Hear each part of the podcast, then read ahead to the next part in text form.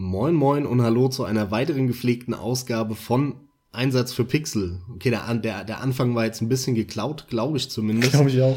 Aber wir wollen heute über überbewertete Spiele sprechen oder überschätzte Spiele. Ein Thema, auf das ich mich echt richtig freue. Und wir haben beide uns dann natürlich einige Titel wieder rausgesucht. Was heißt beide? Natürlich bin nicht ich der alleinige Laberer, sondern hab auf der anderen Seite den Carsten. Gude Carsten. Gude Max und moin moin auch von mir. Und bevor wir in das Thema und in einzelne Titel so ganz konkret einsteigen, ähm, möchte ich noch mal ein bisschen was dazu sagen oder was mir jetzt auch aufgefallen ist äh, beim Raussuchen der Titel. Einige sind direkt bei mir aus dem Kopf gesprudelt und bei anderen musste ich erst noch mal so kurz nachdenken und ein paar Top-Listen durchgehen und so weiter. Aber lustigerweise finde ich ähm, das ist ein super interessantes Phänomen, weil das nicht nur ähm, statisch ist, dass man sagen kann, jetzt ist ein Spiel überbewertet, sondern es kann sogar sein, dass in ein paar Jahren das Spiel unterbewertet ist und also, dass es wechselt, weil die Wahrnehmung des Spiels anders wird. Den Effekt hat man dann ja auch bei Retro-Spielen häufig, die damals, als sie rauskamen, gar nicht so überbewertet waren und heute aber total overhyped sind eigentlich. Und genau andersrum gibt's das auch. Wir werden da äh, sicherlich auch die, die Zwillingsfolge oder die, die Gegenteilsfolge eher machen, nämlich unterschätzte Spiele oder unterbewertete Spiele. Die äh, steht natürlich auch auf unserer Liste, da könnt ihr euch jetzt auch schon mal drauf freuen. Das finde ich halt super interessant, ja, dass es sich ändern kann im Laufe der Zeit. Und meiner Meinung nach, da würde mich deine Meinung vor allem interessieren, ob du das, äh, wie du das einordnest, Carsten. Ich finde, die haben alle eins gemeinsam, die überbewerteten Spiele. Und zwar machen die irgendwas fantastisch. Irgendwas machen die richtig gut. Mm. Und andere Sachen machen die aber nicht gut. Und aus irgendeinem Grund guckt aber jeder nur auf das drauf, was die Hammer machen. Und die Sachen, die sind, die die Spiele nicht gut machen, mittelmäßig oder sogar schlecht, die werden so, so zur Seite geschoben. So, ja, die sind da irgendwie gar nicht so, ne, in der Wahrnehmung von vielen Leuten. Ja. Oder auch in der Wahrnehmung von, von Redakteuren bei Spielemagazinen das ist so die, die Gemeinsamkeit, die mir bei allen Titeln, die ich jetzt auf meiner Liste stehen habe, aufgefallen ist. Geht es dir auch so? Ja, ich wollte das sagen. Jetzt hast du mir geklaut. Andererseits ist genau, wie du sagst, es fällt ja wirklich auch auf. Also ich wir werden da bei weitem nicht die einzigen sein. Ich gehe sogar davon aus, jeder, der sich auch nur mal kurz Gedanken drüber macht und der einfach nur die wirklich sich nur vorstellt, welche Titel ihm äh, spontan durch den Kopf gehen, die er überbewertet findet, da fällt es wirklich unmittelbar auf. Und genauso geht's mir auch, habe ich mir auch extra trotzdem nochmal notiert, ja, Gemeinsamkeiten, das wirklich machen ein oder zwei Sachen richtig gut, unter Umständen sogar innovativ in einem Punkt. Und das war's. Und das führt dann oft zur Überbewertung, weil echt nur darauf geschaut wird, das ist so krass. Und der andere Kram ist dann nur solide bis sogar schlecht. Und komischerweise führt es aber selten zu einer Abwertung. Dann, dann würde ich sagen, dann fangen wir mit der konkreten, mit dem konkreten Teil unseres Casts an und suchen uns ein paar Spielchen raus. Äh, kleine Disclaimer aber vorab, ey Leute, bleibt auf dem Teppich, ja. Da werden Spiele dabei sein, die ihr liebt und wir jetzt irgendwie nicht so toll finden oder zumindest für überbewertet halten. Äh, genauso wird es aber auch andersrum sein. Äh, wir haben mit Sicherheit auch in den letzten Folgen und in den zukünftigen Folgen werden wir über Spiele reden, die wir abfeiern, die ihr scheiße findet oder so.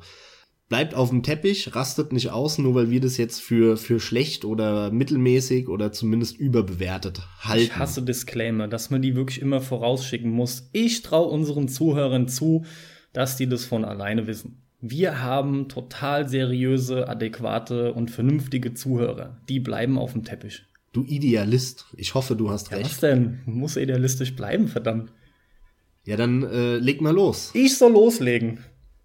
Ja, selbstverständlich. Okay, also ich schicke auch noch mal voraus, dass, dass ich ein Problem damit habe. Und zwar ist das halt der Punkt, dass das auch schon so oft von so vielen Podcasts behandelt wurde und Magazinen und allem, was sich halt mit dem Thema auseinandersetzt, also mit Videospielen auseinandersetzt. Aber naja, klar, es geht darum, was haben wir dazu zu sagen.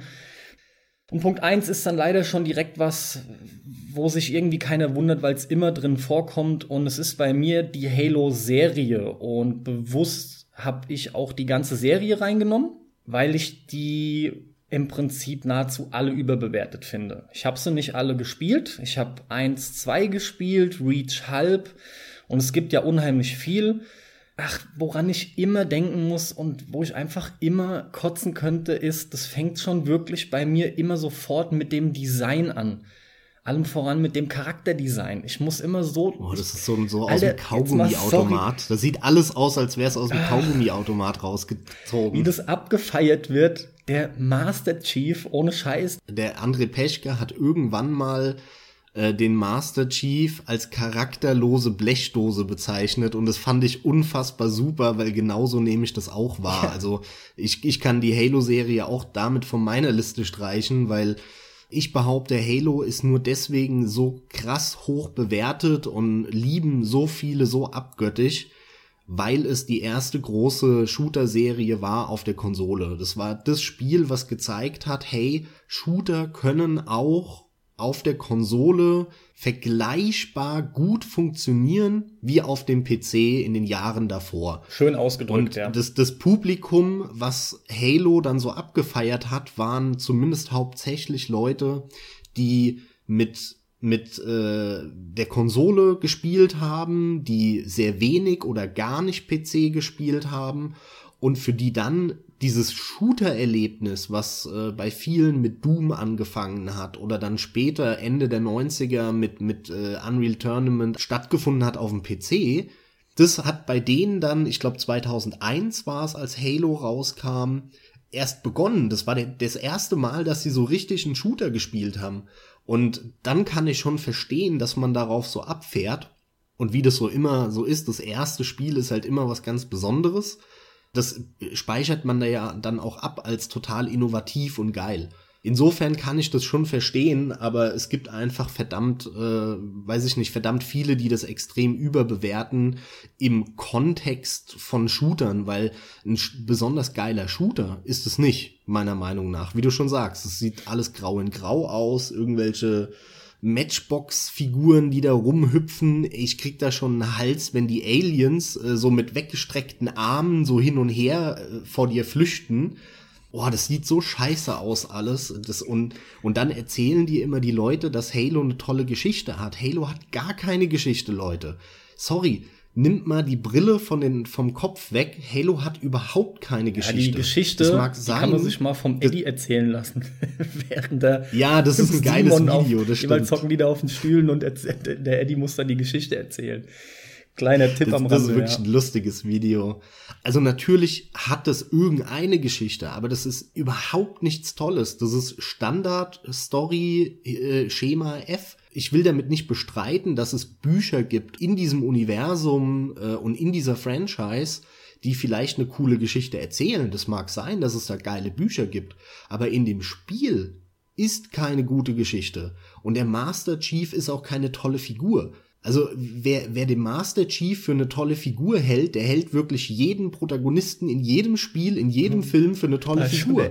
Weil es ist irgendeine scheiß hohle Marine-Blechdose, wie der André Peschke das gesagt hat, ähm, die null Charakter hat, der nicht redet, der nichts sagt, nichts. Das ist ja eigentlich, streng genommen ist es ja noch nicht mal eine Figur, weil der nichts sagt, sondern du bist es einfach. Ich bin da immer wieder baff, was ich stellenweise höre, obwohl es ein bisschen weniger geworden ist mittlerweile was das Ding halt für eine tolle Geschichte haben soll und so. Und das, sorry, das hat's null meiner Meinung nach. Also Halo deswegen zu mögen, ist völlig verquert, finde ich. Ich finde das Charakterdesign auch überwiegend ziemlich eher sogar schlecht. Also immer wieder ganz negativ äh, die Standardgegner, die, die kleinen Viecher, ne, diese, diese 0815 Bodeneinheiten, die da als Kanonenfutter vor die Flinte bekommst, die auch einfach immer kommen, wenn dir viele Gegner äh, entgegengeworfen äh, werden sollen. Und das sind, glaube ich, auch die, die dann entsprechend wegrennen und die sind auch immer mit so dummen Quietschtönen dann am Weglaufen. Und die, die sind ja auch noch ja, auf stimmt, lustig ja, gemacht. Stimmt. Das ist auch noch so ein Punkt. Also nicht, dass es grundsätzlich irgendwie okay wäre, aber das ist dann wieder so dieser möchte gern augenzwinkernde Humor, der dann unter anderem auf die Art und Weise noch irgendwie da mit reingefropft wird, obwohl es ja sonst eigentlich unter dem, unter dem Wort episch, unter dem Begriff episch irgendwie immer zusammengeführt werden soll alles, ne? Bei Halo hörst du von all den Leuten, die da so drauf abfahren, sau oft genau dieses Wort, dieses epische. Das finde ich halt hat Halo null. Halo hat ähm, ziemlich coole Lieder, wirklich, Soundtrack. auf jeden Fall. Sehr schön, danke. Der hat wirklich einen coolen ja. Soundtrack, das hat Halo, aber das hat ja mit dem Spiel erstmal an und für sich sehr wenig zu tun. Es untermalt natürlich geil, es bringt dann auch geil in die Atmo rein, dann sah das Spiel für Konsole geil aus. Und auch gleich da nochmal der Punkt eben drum für Konsole war das Teil nun mal. Ich kann mich noch gut dran erinnern, du hattest nämlich die PC-Version von Halo 1 und ich weiß noch, wie wir die angemacht haben. Und auch wenn ich halt kein riesen ähm, Shooter-Freund am PC bin, hätte ich jetzt fast gesagt. Nee, bin ich ja eigentlich schon. Ich nur nicht der große Shooter-Zocker am PC, weil, ja, ja, bla bla, ich mir nie eine Kiste geholt habe, großartig, ne? Ähm, ist am PC total aufgefallen, dass das Ding echt nicht gut ist. Gerade der erste war wirklich noch mal deutlich schlechter als der zweite. Also ich finde bereits da hat man schon gemerkt, der erste wurde schon so abgefeiert, aber der zweite hat so viel besser gemacht und trotzdem ist der auch weit davon entfernt, dieser Bewertung gerecht zu werden und der hat auch in meinen Augen nicht dafür wirklich gesorgt, dass das so ein extrem gutes Spiel ist, dass das ich, ich frage mich einfach, woher das kommt. Ich frage mich wirklich, woher das kommt und du hattest ja auch, du hattest genannt, weil es halt einfach irgendwie der erste Konsolenshooter ist, der zeigt, dass es funktionieren kann, zumindest vergleichsweise, ne? Mehr fällt mir dazu auch nicht ein. Ich tue mich echt schwer damit rauszufinden, warum das Ding so beliebt ist. Ich finde das echt krass. Es gibt Die noch Amis einen anderen springen Punkt, da auch drauf ich, an, oder? Das ist äh, der Punkt der größeren ja, oder, oder ich will nicht sagen offenen Welt, aber von größeren und großen mhm. Leveln. Weil das war die Zeit von Battlefield zum Beispiel. 2001 kam Battlefield raus. Das hat natürlich einen riesen, riesen Einfluss gehabt damals und alle wollten dann riesen Maps haben, wo du mit Fahrzeugen rumdüsen kannst und so weiter und so fort. Das war der hippe Scheiß damals, als es rauskam. Und Halo hat es halt ziemlich vernünftig in sein Spiel mit integriert, hat aber nicht nur daraus bestanden und hat gleichzeitig damit so, wenn es nicht das allererste war, dann war es zumindest eines der ersten, die so große Level haben äh, hatten, wo du in Fahrzeuge einsteigen kannst, mit denen rumfährst, andere Fahrzeuge platt machst, dann wieder rausspringst, äh, durch das Level zu Fuß läufst, wieder in ein anderes Fahrzeug rein. Das war halt total hip damals. Das ist, glaube ich, ein weiterer Faktor. Und das hat halt auch wieder auf dem PC wesentlich weniger beeindruckt, weil du da viel, viele, viele, viele andere Spiele schon früher hattest, die das erstens mal gemacht haben und dann vor allem aber auch besser gemacht haben. Und ich glaube, auf der Konsole war aber auch dieser Faktor viel neuer und viel spannender noch für viele Konsoleros als für die PC-Zocker. Aber was Halo wirklich gut gemacht hat, war äh, der Multiplayer. Der war echt sehr gut. Auch schon auf dem PC war der relativ gut. Aber das gut. weißt du auch nur, weil du es mitbekommen hast. Ich habe den ja sogar eher gespielt als du und ich habe den quasi gar nicht gespielt. Nee, bei Teil 1 habe ich den gespielt. War der schon super im ersten Teil, ja? Ich dachte, das ist mit dem zweiten so richtig, äh, auch mit dem zweiten so richtig groß hochgekommen. Also der war schon im Einsatz ziemlich gut. In Teil 2 kann ich halt nicht beurteilen, weil ich habe nur den, den, ich, äh, den Einser gespielt, den zweiten übersprungen und habe dann Reach mit ne, im Koop mit einem Kumpel durchgezockt und drei nur ein bisschen, bei dir sogar gespielt und danach nichts mehr. Also äh, vier und fünf jetzt, das ist völlig an mir ah, Das ist interessant. Jetzt habe ich doch noch was, was ich einwerfen kann, weil du mich drauf gebracht hast. Stichwort ist Koop. Ich habe nämlich den zweiten damals mit einem Kumpel im Koop durchgespielt und hatte einen Riesenspaß. Ich da, da dachte ich auch sofort, ey, ich kann tatsächlich trotz allem, was mich selber optisch erstmal gar nicht wirklich anspricht und vom, vom Design-Standpunkt her, kann ich aber verstehen, dass es voll Spaß macht. Also ich hatte ein richtig geiles Erlebnis, ja, mit dem, mit dem Koop-Bestreiten des zweiten Teils. Hab den mir dann sogar später selber auch gekauft, in nochmal einer tollen Steelbook-Edition. Hab ihn dann nochmal gespielt, da dann aber alleine und hab ihn nicht durchgespielt, weil ich es Ich hatte nicht viel Spaß damit alleine. Koop pusht halt enorm, das darf man auch nicht unterschätzen. Und es ist halt lustig, weil mir dann das äh, Spielen alleine noch mal gezeigt hat, dass mir das Teil einfach nicht zusagt, ja, und dass ich dann wiederum mich frag, warum da alle so drauf abfahren. Das ist das Battlefield-Phänomen. Ich habe ja Battlefield Bad Company auch fast 100 Stunden gespielt, also Bad Company mhm. 2. Das hätte ich alleine überhaupt kein einziges Mal angefasst. Das habe ich nur so lange und tatsächlich auch äh, äh stellenweise mit sehr viel Spaß gespielt, weil wir da halt zu fünf, sechs, siebt, acht äh, Battlefield gezockt haben, ne? Mit acht Leuten im Teamspeak und dann gib ihm, ja, fünf Leute zusammen im Panzer und so, das ist einfach geil, das macht Spaß. Das ist nur dieser Koop. Klar, Multiplayer haut's immer raus, wenn du halt äh, tatsächlich nicht alleine da sitzt. Aber ich muss auch sagen, die Liste noch mal schnell überflogen und das sind fast reine, fast alles äh, reine Singleplayer-Spiele, die ich drin habe. Dir sollte das eigentlich auch überwiegend so gehen, oder? mehr Singleplayer-Spiele ja, als Multiplayer-Spiele. Das müsste so sein. Ja, ja, absolut. Ja, absolut. und es liegt aber auch daran, dass ich kein großer Multiplayer-Spieler bin. Mag sein, also aber kann ich das. Ja, egal. Ähm, hau doch mal den nächsten raus oder deinen ersten. Meinen ersten. Dann beweise ich direkt mal, dass ich selbstkritisch bin und nenne eine ganze Serie wieder, äh, mit der ich persönlich immer sehr viel Spaß habe, die ich aber für ziemlich überbewertet halte. Und das ist die Elder Scrolls Skyrim, Oblivion, Morrowind und so weiter. Kannst du jetzt auch von deiner Liste streichen? Hab ich gar nicht auf meiner Liste. Wie kommst du da drauf, ey?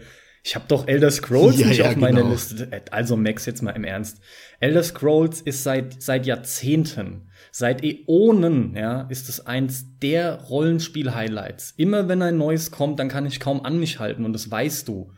Und so geht's mir schon lange. Ja, genau. Vor allem seit Oblivion.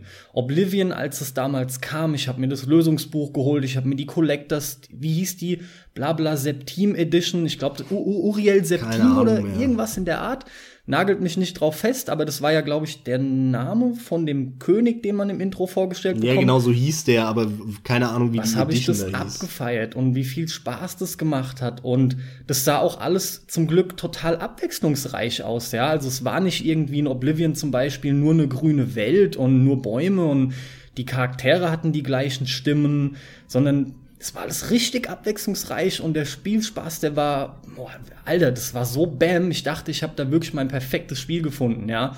Und hab's dann auch, ey, Alter, ich habe das 33 Stunden gespielt. Ja, für die Leute, die ironisch nicht so begabt sind, spult nochmal zurück und habt Ironie im Kopf und hört euch die letzten zwei Minuten nochmal an vom Carsten, weil das war nicht ganz ernst gemeint. Ja. Ähm, ich bin da anders. Ich konnte auch mit Oblivion super viel Spaß haben. Ich habe Oblivion 150 Stunden gespielt und fand es super. Aber trotzdem behaupte ich, wird bei allen Spielen der Serie werden die Nachteile immer total unter den Teppich gekehrt. Und die Serie hat massive Nachteile. Das Kampfsystem von den Elder Scrolls Spielen ist scheiße.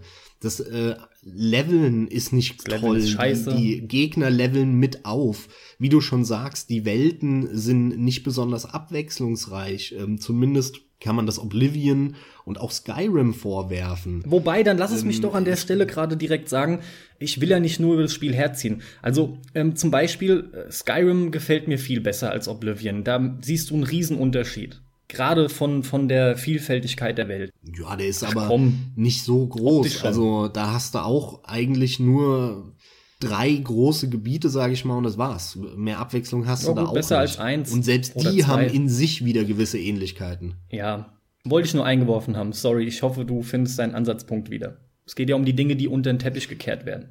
Ja, das sind halt im Prinzip alle Kritikpunkte und äh, neben der äh, relativ tristen oder ja trist ist sie nicht, aber sehr einheitlichen Welt gibt's diverse andere Punkte, wo mir wahrscheinlich jetzt spontan gar nicht alle einfallen. Du hast schon genannt, die Stimmen sind von von vielen dann gleich. Oblivion hatte damals 1500 NPCs willst du jetzt 1500 Leute engagieren, die da Texte einsprechen? Nee, das natürlich nicht, dann aber dauert das ja ewig und kostet super viel. Also das sind so Probleme, die einfach entstehen mit mit dieser Riesenwelt, die sie ganz offenkundig und offensichtlich nicht richtig in den Griff bekommen, Bethesda. Immer wieder. Und, das ist ja. Und diese Probleme, ja gut, die, die Problematik bleibt, sie machen es aber schon besser. Also Skyrim hat das schon viel besser gemacht als Auf jeden Oblivion Fall. zum ja, Beispiel. Das stimmt. Aber klar, die Grundproblematik ist immer noch da. Im Kern finde ich halt immer, dass es so unter den Teppich gekehrt wird. Und äh, dann liest du in irgendwelchen Magazinen, egal wo in der GamePro, GameStar, M oder wie die auch alle heißen, ähm, den Test vom neuen Elder Scrolls Spiel und dann wird drei Absätze, also nachdem die dann erstmal fünf Seiten beschrieben haben, dass es ein Rollenspiel ist mit Levelpunkten und so, was du dann direkt überblätterst, dann gibt's einen riesen Absatz, äh, wie süchtig das Spiel macht. Und das bestätige ich auch. Das ist super. Und dann gibt's so zwei Sätze, wo drin steht, ach so, ja, übrigens, äh, hätte ein bisschen abwechslungsreicher sein können und das Kampfsystem ist vielleicht nicht ganz so toll. Bumm, 96 Prozent. ja, ja. Und denkst du so, was? Was ein Scheiß, ja. Äh, wie der Eddie das auch immer so schön sagt, vergleicht halt mal äh, ein Kampfsystem von, von der Souls-Serie mit dem von Elder Scrolls. Elder Scrolls ist nichts anderes als hingehen und auf X rumhämmern, damit du äh, den Leuten mit dem Schwert auf die Nuss haust. Mehr Taktik gibt es da nicht. Das ist halt. Ich habe damit trotzdem viel Spaß, aber ich halte die Serie für sehr, sehr überbewertet. Ich auch ich habe damit nicht viel Spaß. Nächster Titel. Nee, ähm, vielleicht noch ein, zwei Sachen. Ansonsten hast du ja definitiv schon alles runtergebetet. Ich versuch's immer wieder mit der Elder Scrolls Reihe, obwohl sie sich verbessert. Das tut sie wirklich. Habe ich das Problem, mir langt die Erfahrung von der geilen Welt nicht. Und spätestens ab Skyrim finde auch ich die Welt grundsätzlich sehr geil hey, ich fange das Spiel an und dann kommen die ganzen Punkte wie so viele klingen gleich und das Kämpfen macht mir keinen Spaß. Ich frage mich, warum ich mich aufleveln soll, wenn ich übertrieben oder überspitzt gesagt ähm, auch nach 100 Spielstunden ähnlich lange immer noch für die gleiche, für den gleichen Gegnertyp vom Anfang braucht. Ganz so ist es natürlich nicht, wie gesagt, überspitzt, aber es geht halt hier nochmal gezielt um das Midleveln. Zumal ich dir das schon mehrfach beantwortet habe sogar. Ich ja, aber äh, weil es darum geht, dass du halt neue Fähigkeiten Natürlich. freischaltest. Das ist kein System, was darauf ausgelegt ist, dass du halt stärker in dem klassischen Sinne wirst, sondern du schaltest halt nur neue Magie ja, und so danke, frei. ich weiß das trotzdem ganz im Ernst, ich finde die Art und Weise da nicht so glücklich gelöst. Dann lass uns halt darauf einigen, weil halt dieses absolut. Ganze, was eigentlich mit Looten und Leveln immer verbunden ist, dieses stärker werden, das Gefühl ist halt aufgrund des Mitlevelns der Gegner quasi nicht vorhanden oder sehr stark unterdrückt. Das sind halt immer wieder die gleichen Probleme, die dann, wie gesagt, trotz der äh, spürbaren Verbesserungen, die Bethesda dann an den Tisch legt, äh, an den Tag legt, nach spätestens 10, 20 Stunden bleibt dann irgendwie wieder so eine Leere in mir zurück und so eine Unzufriedenheit, weil ich wirklich immer wieder total sabbernd äh, vor dem Bildschirm hocke, wenn ich die Welt sehe, wenn ich, wenn ich mir Trailer angucke und alles oder einfach irgendwelche Kamerafahrten über die Welt. Das gefällt mir immer so gut und ich will es unbedingt spielen und mach's an und dann kommt der ganze benannte Kram. Also ich muss sagen, äh, es gibt halt noch einen Effekt, der auch dazu führt, dass es immer so ein bisschen wirkt wie überbewertet und es ist diese ganze Modderei, mhm. mhm. weil die Mods führen halt dazu, dass du das, also von diesem Spiel sehr, sehr lange was hörst. Immer wieder ist es in der Presse, in den News-Tickern, immer wieder siehst du Bilder oder Videos von neuen Mods und neuen lustigen Aktionen, irgendwelche neuen Memes und GIFs und was weiß ich was. Und das hält dieses Produkt halt auch immens lang am Leben. Nur muss man da auch ganz klar sagen, so geil das ist, dass es dir die Möglichkeit bietet, das Spiel erstmal. Und so geil es auch ist, dass sich dann auch diese Community bildet bei den Elder Scrolls Spielen, ist es aber trotzdem ein Stück weit ein Armutszeugnis für die Entwickler, weil es nicht nur Mods gibt, äh, so nach dem Motto, hier habt ihr noch eine neue Welt und noch mehr davon, sondern es gibt Mods, die korrigieren oder fixen das gesamte Spiel im Prinzip. Du hast von Anfang an eigentlich, wenn du so ein Elder Scrolls Spiel dir kaufst, ist dir schon klar, dass du als erstes dir ein Mod ziehst, was den Schwierigkeitsgrad balanced, äh, was irgendwie die Grasweiten Sicht äh, korrigiert, und so weiter. Also du lädst dir eigentlich erstmal fünf Mods runter, die völlig banalen Scheiß korrigieren. Bei Oblivion damals, da musste ich mir einen Mod runterladen, damit ich nicht nur drei Items auf meinem Monitor sehe, wenn ich im Inventar bin, weil das für irgendwelche blinden Consoleros gemacht war. Ne, da musste ich mir einen Mod ziehen, der das ganze Menü angepasst hat, damit ich da 20 Items sehe in meiner Liste. Weil der das halt verkleinert hat und so ein bisschen anders dargestellt hat. Und so, für so einen banalen Scheiß muss man dann Mods runterladen. Ist halt geil, dass es die gibt und die Community macht sau viel geilen Scheiß und es lohnt sich, diese Spiele halt dann auch super lange zu spielen, wenn man damit Spaß hat. Aber viele Mods sind echt ein Armutszeugnis für die Entwickler. Ja, wird bei denen ja auch immer wieder negativ genannt, stimmt schon. Zuletzt halt wirklich bei Fallout 4 natürlich. Obwohl ich Fallout ein Stück weit äh, außen vor lassen würde, weil auch wenn Fallout viele ähnliche Probleme hat, ist Fallout wesentlich besser und nicht so überbewertet wie die Elder Scrolls. Serie, ja, aber darum ging es mir auch nicht. Weil allein, allein die Tatsache, dass Fallout schon ein wesentlich besseres Kampfsystem hat, macht die hohen oder, oder ähnlich hohen Wertungen ähm, gerechter oder, oder korrekter, sag ich mal. Natürlich, aber ich habe Fallout nur angesprochen aus Aktualitätsgründen. Ähm, die, das von mir genannte gilt halt für die ganzen Spiele von denen. Das stimmt natürlich, weil die halt sau ähnlich sind, also diese ganzen Rollenspiele. Ne? Fallout ist ja im Endeffekt Elder Scrolls. Weil auch klar ist, dass gemoddet wird. Ja, in einem anderen Setting mit genau. einem anderen Kampfsystem. Ja. Eieiei. Hau raus, hau raus. Selbstkritisch will ich noch nicht werden. Ich glaube, ich will noch ein bisschen bashen. Little Big Planet. Oh, jetzt wird's interessant. Habe ich nicht. PlayStation-exklusives Ding. Ja, das ist auch ein Grund, warum ich es gerade mal genommen habe, äh, wobei ich mir natürlich nicht sicher sein konnte. Äh, wo fangen wir an? Das ich bin gerade am überlegen, ob es überhaupt überbewertet ist aus meiner Sicht. Das, ja das klar, musst du ja zwangsläufig, daran, du wenn du dich, wenn du es nicht drauf hast und dir eventuell nämlich, so scheint es, auch keine Gedanken darüber gemacht hast, ne, weil dir der Titel nicht in den Sinn gekommen ist. Ja, dann mach dir doch da mal kurz Gedanken zu. Ich fange dann schon mal an. das Ding wurde halt der Öffentlichkeit präsentiert. Es war ja schnell klar, es wird ein Hüpfer. Wie gut wusste keiner, aber Hüpfspiele passt schon. Lustig ist, Hüpfspiele sind ja eigentlich äh, stark in den Hintergrund gerückt die Jahre hinweg oder die Jahre über. Da wurde es aber sofort begrüßt. Warum? Naja, so der Minecraft-Effekt, ne? Aufgrund des Bauens, aufgrund der Kreativität und des sich austoben Könnens.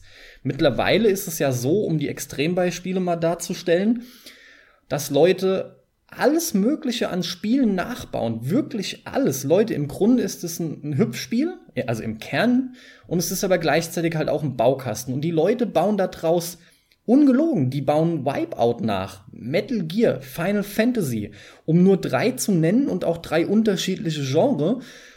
Das ist abgefahren. Und das ist ein generell ein Punkt, nämlich Spiele, die kreativ sind, die einem Möglichkeiten bieten, finde ich, die kriegen allein dadurch schon einen riesen Bonus. Und auch hier hat, finde ich, ähnlich wie beim Modden, da ist es dann halt aber auf der Konsole, hat man halt diesen, diesen Effekt äh, mit dem Bonus, das habe ich eben erwähnt, die, irgendwie hat man so den Eindruck, man kann ja dann alles, auch was schlecht ist, kann man hinten runterfallen lassen, denn man kann sich das ja selber gut basteln in dem Fall. Das ist halt die Gemeinsamkeit, die ich zu dem Modden in Bezug setzen wollte. Gleichzeitig sieht das Spiel auch ziemlich fantastisch aus. Das hat unheimlich realistische, fast schon fotorealistische Hintergründe. Zumindest hat es so gewirkt, als es damals rauskam. Ich finde, optisch kann man sich das immer noch richtig gut angucken. Auch den allerersten. Ist definitiv ein sehr hübsches Spiel. Aber das Spiel selbst, jetzt mal unabhängig von dem, dass man sich dran hocken muss und bauen muss, hat natürlich auch einen ganz normalen Singleplayer. Natürlich ist es nicht so, dass man nur bauen muss und kriegt nur das als Spiel, sondern man kann da auch echt viele, viele Stunden mit dem klassischen Hüpfspiel Spaß haben. Und das Spiel ist auch absolut nicht scheiße, das muss ich auch gleich sagen. Ich war selber skeptisch. Ich bin zum einen nicht so der Kreative, das gebe ich auch zu. Zum anderen habe ich genau deswegen oder unter anderem deswegen auch nicht viel Spaß daran. Aber ich habe einfach echt einen Brechreiz bekommen, als ich das Spiel angefangen habe zu spielen. Denn ich finde, die Steuerung ist bei weitem nicht die schlimmste, aber sie ist echt nicht gut. Nee, nee, die, die Steuerung ist, ist echt nicht gut und eher Tendenz schlecht. Grauenhaft finde ich sie nicht, deswegen habe ich es auch gemeint, aber, aber die ist schon eher schlecht. Und das ist nun mal aber das Wichtigste bei einem Hüpfspiel. Ob ich da noch was anderes draus bauen kann oder nicht, ist erstmal egal. Und, und das hat überhaupt nicht für mich gut funktioniert. Das macht keinen Spaß, das zu spielen. Und als jemand, der Jump'n'Runs liebt, mit Jump'n'Runs groß geworden ist, ich nehme auch einfach raus zu sagen, ich kann beurteilen, wenn Jump'n'Run eine gute Steuerung hat. Das hat keine. Und wie so ein Spiel dann in über 90er Regionen vorstößt, ist mir absolut schleierhaft. Und was heißt schleierhaft? Man macht sich ja Gedanken, aber die Kreativität habe ich nun mal schon angesprochen. Und ich finde, das ist was, das lässt sich auf viele Titel übertragen. Also ich habe jetzt mal nachgeschaut, in, in meiner Wahrnehmung ist es kein überschätztes mhm, Spiel okay. Oder, oder überbewertetes Spiel. Ganz einfach aus dem Grund, weil in meinem Umfeld und, und so weiter kenne ich fast niemanden, der das Klar, besonders toll von der findet. persönlichen Wahrnehmung her, nein. Das ist ja immer das ein entscheidender Punkt. Punkt. Der andere ist ja, halt, also, was für Wertungen hat's bekommen? Ne? Ist es überbewertet? Genau, deswegen habe ich nämlich eben mal auch nachgeschaut auf Metacritic und da hat's einen über 90er ja, Durchschnitt. Ja. Also 85 Reviews und es hat einen Metascore von 95. Alter, 95 sogar, das hatte ich gerade jetzt nicht mehr im Kopf. Das ist meines Erachtens absolut ja, lächerlich. Ja. Äh, und zwar rede ich hier über Little Big Planet 1 für die PlayStation 3. Mhm, genau. Und das ist ja auch genau der Titel, den, über den ich eigentlich nur richtig urteilen kann, weil den habe ich auch gespielt. Den gab's ja damals umsonst, als das PSN down war, irgendwie für eine Woche oder wie lang das ja, war, ja. keine Ahnung mehr. Wann war das? 2011, glaube ich, ne? Ich sag jetzt einfach mal ja, warum nicht? Und keine Ahnung, e egal, egal da habe ich mir äh, runtergeladen und ausgesucht aus dieser äh, aus diesen paar Spielen, die man da umsonst äh, haben konnte. Ja, wie gesagt, äh, ich, ich stimme dir vollkommen zu, äh, wie wie du wie du das Spiel einschätzt. Ich fand das auch alles sehr dürftig. Die Level waren ultra kurz, auch wenn ein paar nette Ideen dabei waren. Es gab ja auch gefühlt 20 Level. Also 20 Level, da bist du schnell durchgehüpft und nach drei Stunden war dann das Spiel durchgespielt. Und das Ganze mit einer ziemlich beschissenen Steuerung, an die man sich gewöhnt hat. Ja, man kann sich auch an beschissene Sachen gewöhnen. Es mag den einen oder anderen wundern, aber das macht es nicht besser. Es bleibt beschissen. Mit dem Editor-Kram konnte ich auch nichts anfangen. Das liegt aber vor allem daran, weil der Editor meines Erachtens nicht gut gemacht war.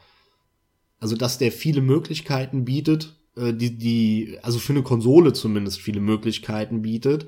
Aber diese ganzen Lasso, diese Lasso-Scheiße und so, ich hasse das. Ich, wenn ich den angefangen habe, ähm, dann habe ich mich immer gefühlt, wie als wäre ich irgendwie ein Kleinkind.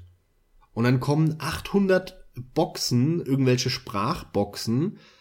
Und das Geilste war ja, da kommt ja keine, keine Tutorial ja, wie soll ich sagen, kein Tutorial-Text, sondern die Figur, die dann vor dir steht, fängt an mit dir zu reden. Hallo, wie heißt du denn? Du bist der kleine Peter. Aha, hallo Peter. Und du möchtest jetzt ein Level in diesem Spiel bauen. Aha, ja dann hol erst mal dein Lasso raus. Das Lasso ist dieses grüne Symbol links oben. Ne, da könnte ich denen schon in die Fresse ja, okay, schlagen, ja. wenn die so anfangen. Für Kinder ist, ist es ja durchaus aber in Ordnung. An der Stelle gerade, Max, ähm, es ist lustig, es ist super, dass du es sagst. Ich hätte es sonst noch beigefügt. Hier ist so dieser, dieser Nintendo-Knuddel-Effekt, der Nintendo oft angekreidet wird. Und hier wird es äh, akzeptiert, sogar als Maskottchen auch noch. Und ich finde, das macht es extrem ähnlich mit dem Knuddel-Effekt. Ja, das stimmt. Stimmt. Äh, Nintendo hat so, so ähnlich schlechte Tutorials. Das meinte ich nicht, ja. sondern dass es Nintendo negativ angekreidet wird. Und eigentlich haben wir hier dasselbe in Grün vorliegen. Jetzt ohne Scheiß. Aber da habe ich, das ist jetzt halt nur die Wahrnehmung, aber ich habe wirklich nicht groß mitbekommen, dass Leute hier über die kindliche Anmutung sich beschweren würden oder da groß dran gestört hätten. Nee, habe ich Mich auch hat nicht, es nee. weniger gestört als dich, aber auf jeden Fall auch gestört. Ja gut, wie gesagt, mich hat es nur im, im Editor gestört. Im Spiel generell, äh, gut, da gibt's ja nichts zu erklären, da gab's ja kein Tutorial. Ich meine, das Spiel hat hast eine Taste zum Springen und eine zum Festhalten oder so. Mehr gab's äh, da ja eh nicht. Alter, habe ich also gerade gesagt, es hat mich gestört?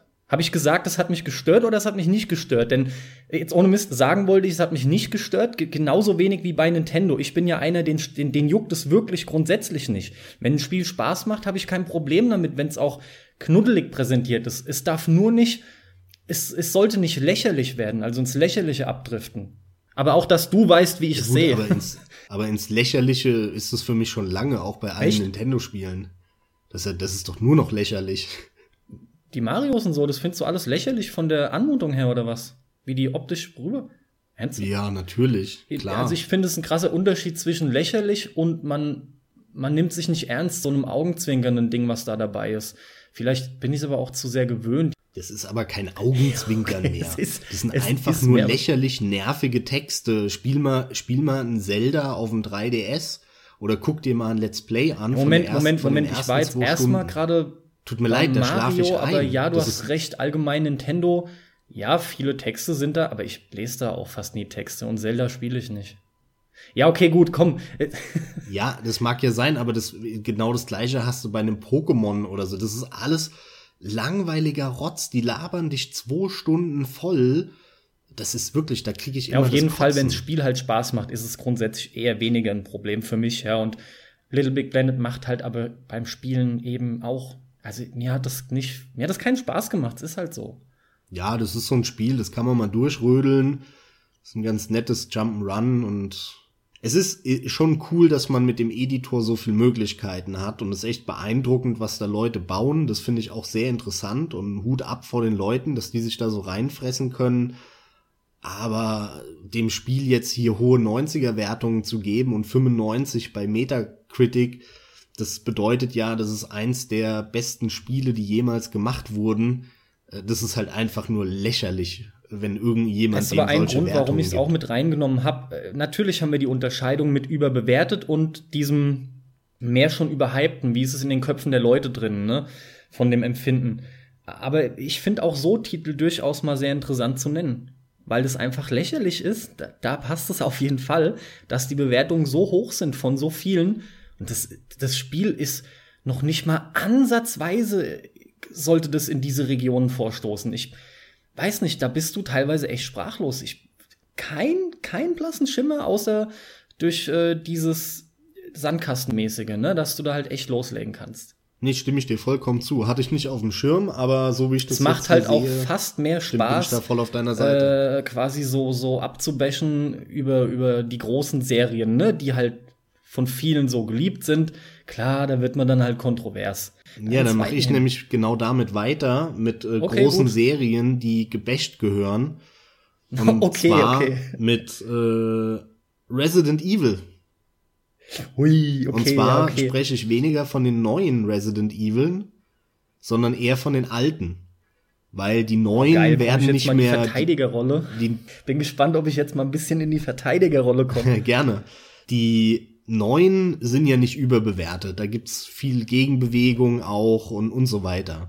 Aber die alten. Äh, neu ist bei dir, sorry für die Zwischenfrage, finde ich aber wichtig, ab Resident Evil 4? Hm, in, ja, Boah, das ist eine schwierige Frage. Ja, also aber, also ab ja, fünf auf jeden Fall. Fünf und sechs sind auf jeden Fall neu für mich. Vier also ist so irgendwo dazwischen. Weil halt, ich finde halt, man kann schon ab der Neuausrichtung fast einen Cut machen. Aber der Vierer, da könnte man noch überlegen, ob der nicht auch überbewertet ist, aufgrund des Zeitgeistes damals. Also ich halte ja. den auf jeden Fall für über, also ja, für überbewertet, drum, eben ja, ob er neu ist, weiß ich nur nicht. Aber überbewertet ist er meiner Meinung nach auf jeden Fall. Und Teil 1, 2 und 3 auch.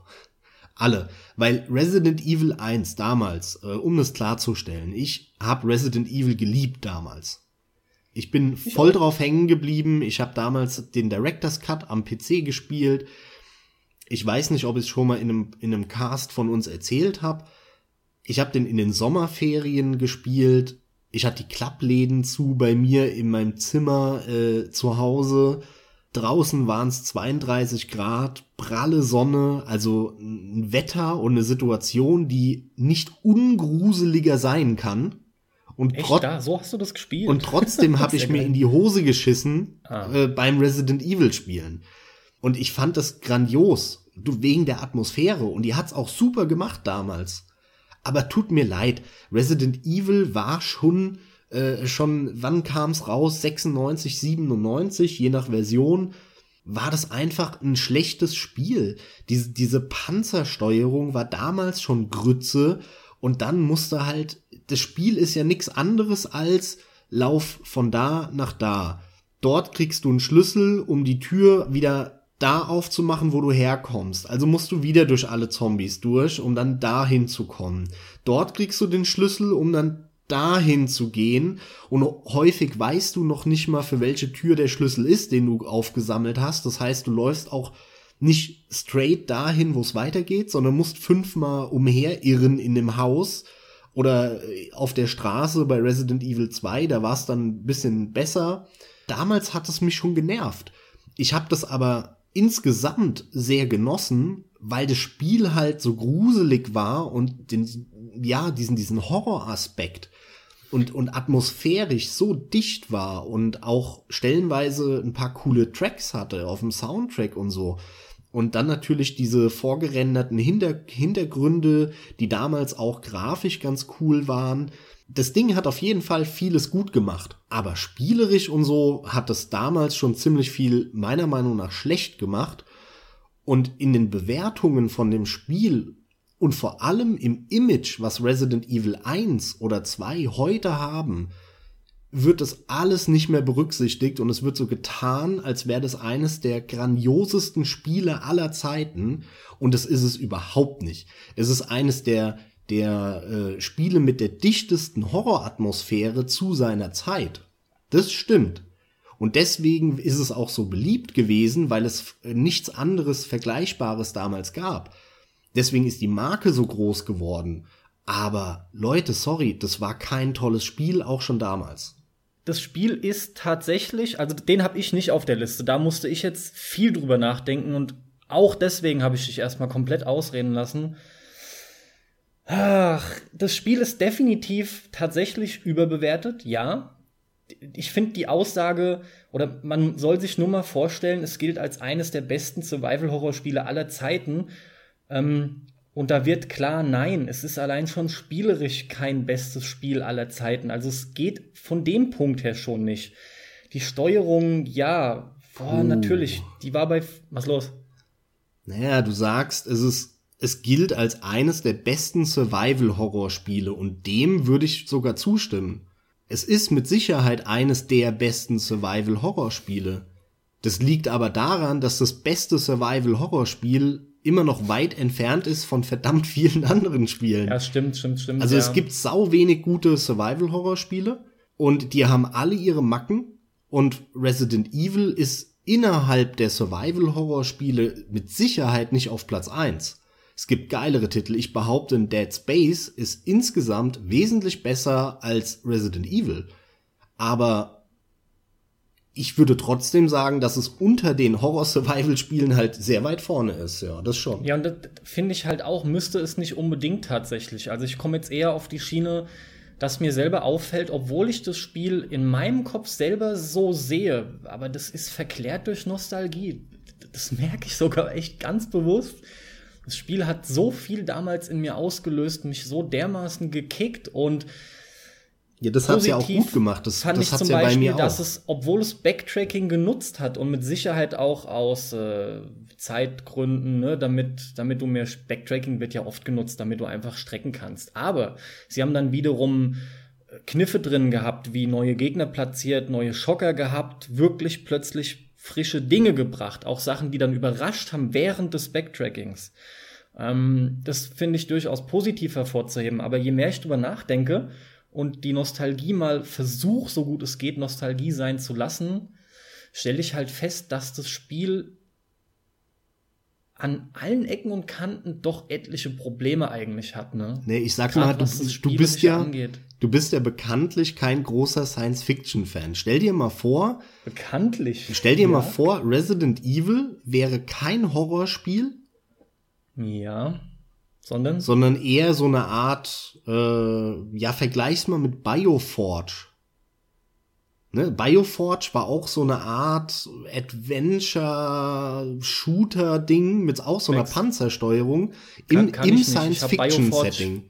Bioforge, ich, ich kenn's äh, von Bildern, von Videos. Ich Okay, also gespielt habe ich nie, ne? Gespielt habe ich nie. Nö, meines Wissens nicht. Aber ist ja auch egal, ob du das konkrete Spiel gespielt hast. Mir geht's ja darum, denk dir halt mal den Horror weg und denk dir ein anderes Setting, anstatt irgendwie so ein Haus im Nirgendwo, äh, eher ja, so ein Science-Fiction-Setting. Ja, und warum soll ich das machen? Ob es mir dann gefällt oder ob ich ja. dann erst recht merke, dass es schlechter ist. Ja, aber es ist ja dann ein anderes Spiel fast schon. Also du, du reduzierst es doch dann halt auf die Game, auf, auf die Gameplay-Elemente runter. Du machst doch im Prinzip Was genau heißt das. reduzieren? Ja, natürlich, klar. Aber das sage ich ja schon längst. Ich, ich habe ja schon gemeint, dass das, äh, was, was habe ich gesagt? An allen Ecken und Kanten hat es äh, spielerisch Schwächen. Ja, mir geht's halt darum, dass das Einzige, was es eigentlich gut macht, ist äh, das Setting in Verbindung mit diesem, mit diesem Horror. Genau. Und wenn du das wegnimmst, bleibt ein langweiliges, schlechtes Spiel übrig. Ja, ganz genau. Und das ist mir gerade mehr und mehr wieder bewusst geworden, was ich echt schlimm finde. Ich finde den Podcast nicht gut, Max. Ich, das ist ein Scheißthema. Wir zertreten den Carsten kaputt, seine ey. Kindheit. Ey, das, das klingt so böse, ehrlich. Nee, ich. Äh, ist doch aber egal, das Gefühl kann dir ja keiner nicht, nehmen. Und ich habe das ja damals auch abgefeiert. Bis heute liebe ich diese, diesen Horror, den Resident Evil in mir ausgelöst hat. Aber das Spiel ist einfach nicht gut und es war damals ja, auch. Natürlich ist es so. Lustig ist, dass ich das Spiel vor ein oder zwei Jahren das letzte Mal durchgespielt habe auf dem GameCube beziehungsweise auf der Wii, aber die GameCube-Version, und zwar dieses Remake, was so oberübelst geil aussieht, was ja auch die Grundlage war für die ja, mehr oder weniger jüngst erschienene, wie lange ist es her? Ist jetzt doch schon wieder ein Jahr draußen oder wann kam Du weißt, wovon ich rede, hoffentlich. Ja, ich habe jetzt so ausgeholt, die, die HD-Auflage, ne, wo sie jetzt auch dann den, zuletzt den Resident Evil Zero noch mal rausgebracht hatten, den es nur in guter Grafik auf dem GameCube gab, meine ich. Wie dem auch sei, lange Rede, kurzer Sinn, ich habe es gespielt vor nicht allzu langer Zeit und habe wieder Spaß damit gehabt. Also, Mensch, Nostalgie ist was sehr Wertvolles und Kraftvolles. Das Spiel hat mich nicht genervt. Das Spiel hat mich nicht genervt. Mit Panzersteuerung, hey, da muss ich jetzt generell noch mal ein Fass aufmachen ja, das ist eine Scheißsteuerung. Aber nein, die ist nicht so ätzend, wie viele das immer sagen. Oder ich bin einer der wenigen, die kein Problem mit der Steuerung haben, super klar zu kommen. Das lässt sich trotzdem ziemlich vernünftig bedienen und, und dass auch die Figur macht, was du willst. Super Beispiel wäre jetzt in meinen Augen, wenn du dir vorstellst, du würdest ein Spiel wie Devil May Cry, ja, würdest du mit so einer Steuerung spielen müssen. Das kannst du natürlich vergessen. Aber die Spiele, die darum gestrickt werden, die funktionieren noch immer gut. Und warum stören sich so viele dann an dieser Steuerung? Ich, ich wollte sie auch nicht mehr drin haben, es ist einfach nicht mehr zeitgemäß. Aber, Mann, wie oft man das hört und Gut, ich bin der Gegenpol. Ich hasse die Steuerung. Ich finde die grauenhaft. Ich fand die schon immer scheiße. Weißt du, was geil ist? Es gibt viele Leute, die kommen nicht mit klar. Gerade auch bei den festen Kameraperspektiven. Wenn die Figur von oben nach unten läuft oder sich auf die Kamera zubewegt, dann kommt bei vielen Leuten die Links-Rechts-Schwäche ähm, zum Vorschein. dann rennen die immer gegen Wände und alles. Das ist so derbe gut. Weißt du? Habe ich tatsächlich noch nie gesehen. Ich kann mich was? zumindest nicht dran erinnern, nee. Wirklich noch nie. Das erste Mal habe ich das mitbekommen, irgendwie mit zehn oder so, als, äh, als der Dom, ja, äh, den wir auch schon im Podcast hatten, im Metal Gear Podcast als Gast, als ich mit dem Super Offroad gespielt habe. Oder warte mal, auf jeden Fall Offroad. Ich weiß nämlich gerade nicht, Super Offroad war entsprechend des Namens auf dem Super Nintendo und ich meine, ich habe ziemlich genau das gleiche Spiel, aber am PC gespielt. Ist auch nicht so wichtig, wo ich es gespielt habe. Wichtig ist nur, das ist ein Top-Down- wie der Name schon sagt, Offroad-Racing-Spiel. Also du siehst wirklich von oben die gesamte Map und steuerst dann die Fahrzeuge da lang. Und zwangsläufig kommst du ja nach ein paar Metern mit deinem Fahrzeug in die, in dem Fall für den Dom missliche Situation, dass du von oben nach unten fährst. Und dann, dann kommt die erste Linkskurve, bam, der fährt rechts gegen die Wand. Der kam damit einfach noch nie klar. Der findet es auch selber immer lustig, ist echt geil, hat er kein Problem damit, aber das kann der nicht spielen.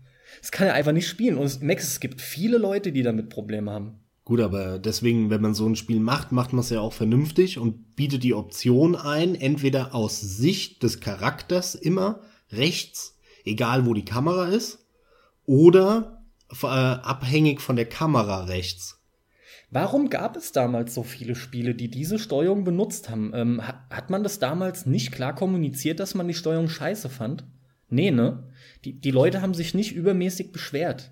Boah, das weiß ich nicht. Ganz ehrlich, ja, damals, damals gab's ja diese ganze Beschwerkultur nicht, weil das Internet nicht gab, aber hm, schwierig, schwierig. Ich glaube, äh, viele fanden das scheiße, haben es halt aber nicht artikuliert oder kommuniziert in irgendeiner Form. Und es war aber trotzdem auch relativ irrelevant, weil es im Kern einfach technisch nicht groß anders möglich war damals. Das glaube ich nicht. Ich bin der Meinung, es gab schon vor dem Analogstick gab es Spiele, die mit dem Digi-Kreuz äh, die acht Richtungen super genutzt haben und du eine Figur entsprechend äh, mehr oder weniger halt direkt gesteuert hast. Ja, das gab's mit Sicherheit, aber so eine, Te so eine Engine, die das mitmacht, vernünftig zu programmieren, ist halt wesentlich anspruchsvoller als eine Figur, die halt, wenn du nach vorne drückst, nach vorne läuft und rechts und links sich dreht.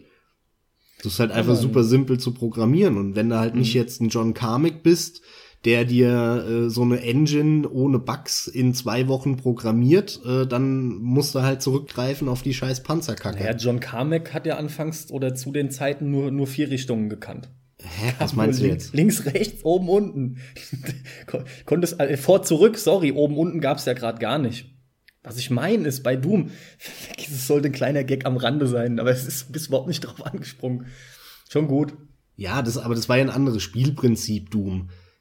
Ändert Max, ja aber nichts Es ging nur daran. um den Gag, dass selbst ein John Carmack hat in seinen Spielen nur vier Richtungen drin und kann noch nicht mal die acht angesprochenen von einem Digi-Kreuz oder sowas, ja. Das stimmt, aber, das stimmt aber nicht.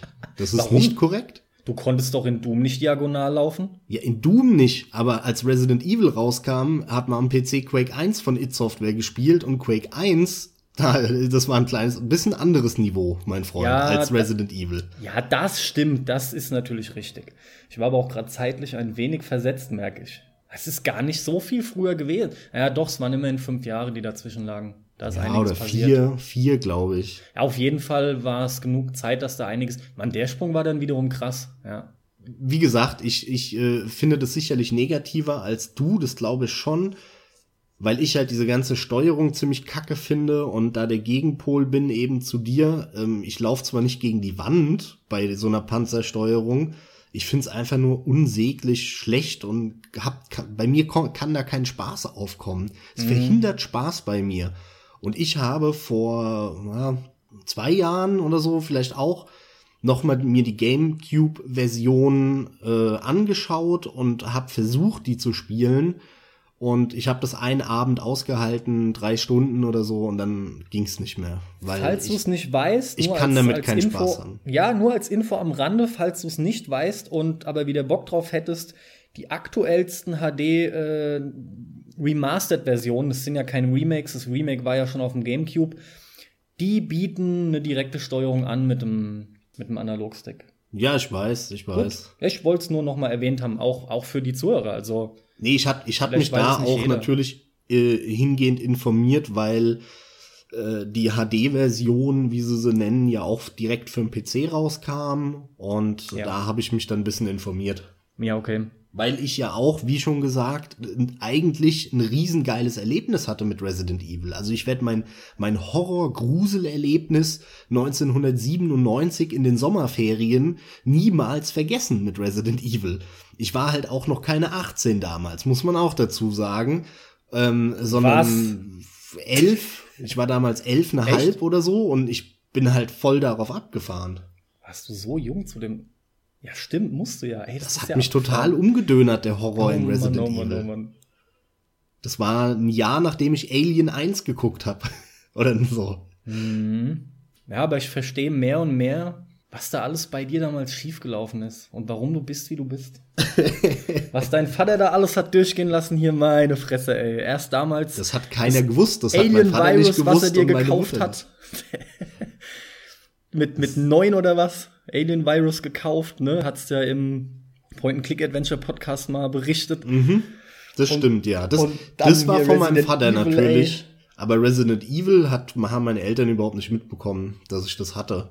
Das habe ich von irgendeinem Kumpel ausgeliehen und hab's dann gezockt. Ja, weil Eltern halt nie groß mitbekommen haben, was da abgeht, ne? Weißt du was? Ich werde jetzt mal selbstkritisch. Eine Serie, auf die ich voll abfahre. Dann nehme ich es auch gleich zumindest für dich schon vorweg, vielleicht einige Hörer auch. Die Serie, die ich bei mir oft als Guilty Pleasure bezeichne, obwohl es nicht so ganz passt. Ich rede jetzt von Uncharted. Und da muss ich ein bisschen die Teile differenzieren. Überwiegend, oder sagen wir mal in erster Linie, geht es mir um den ersten Teil. Dann geht es mir aktuell aber auch sogar um den vierten Teil.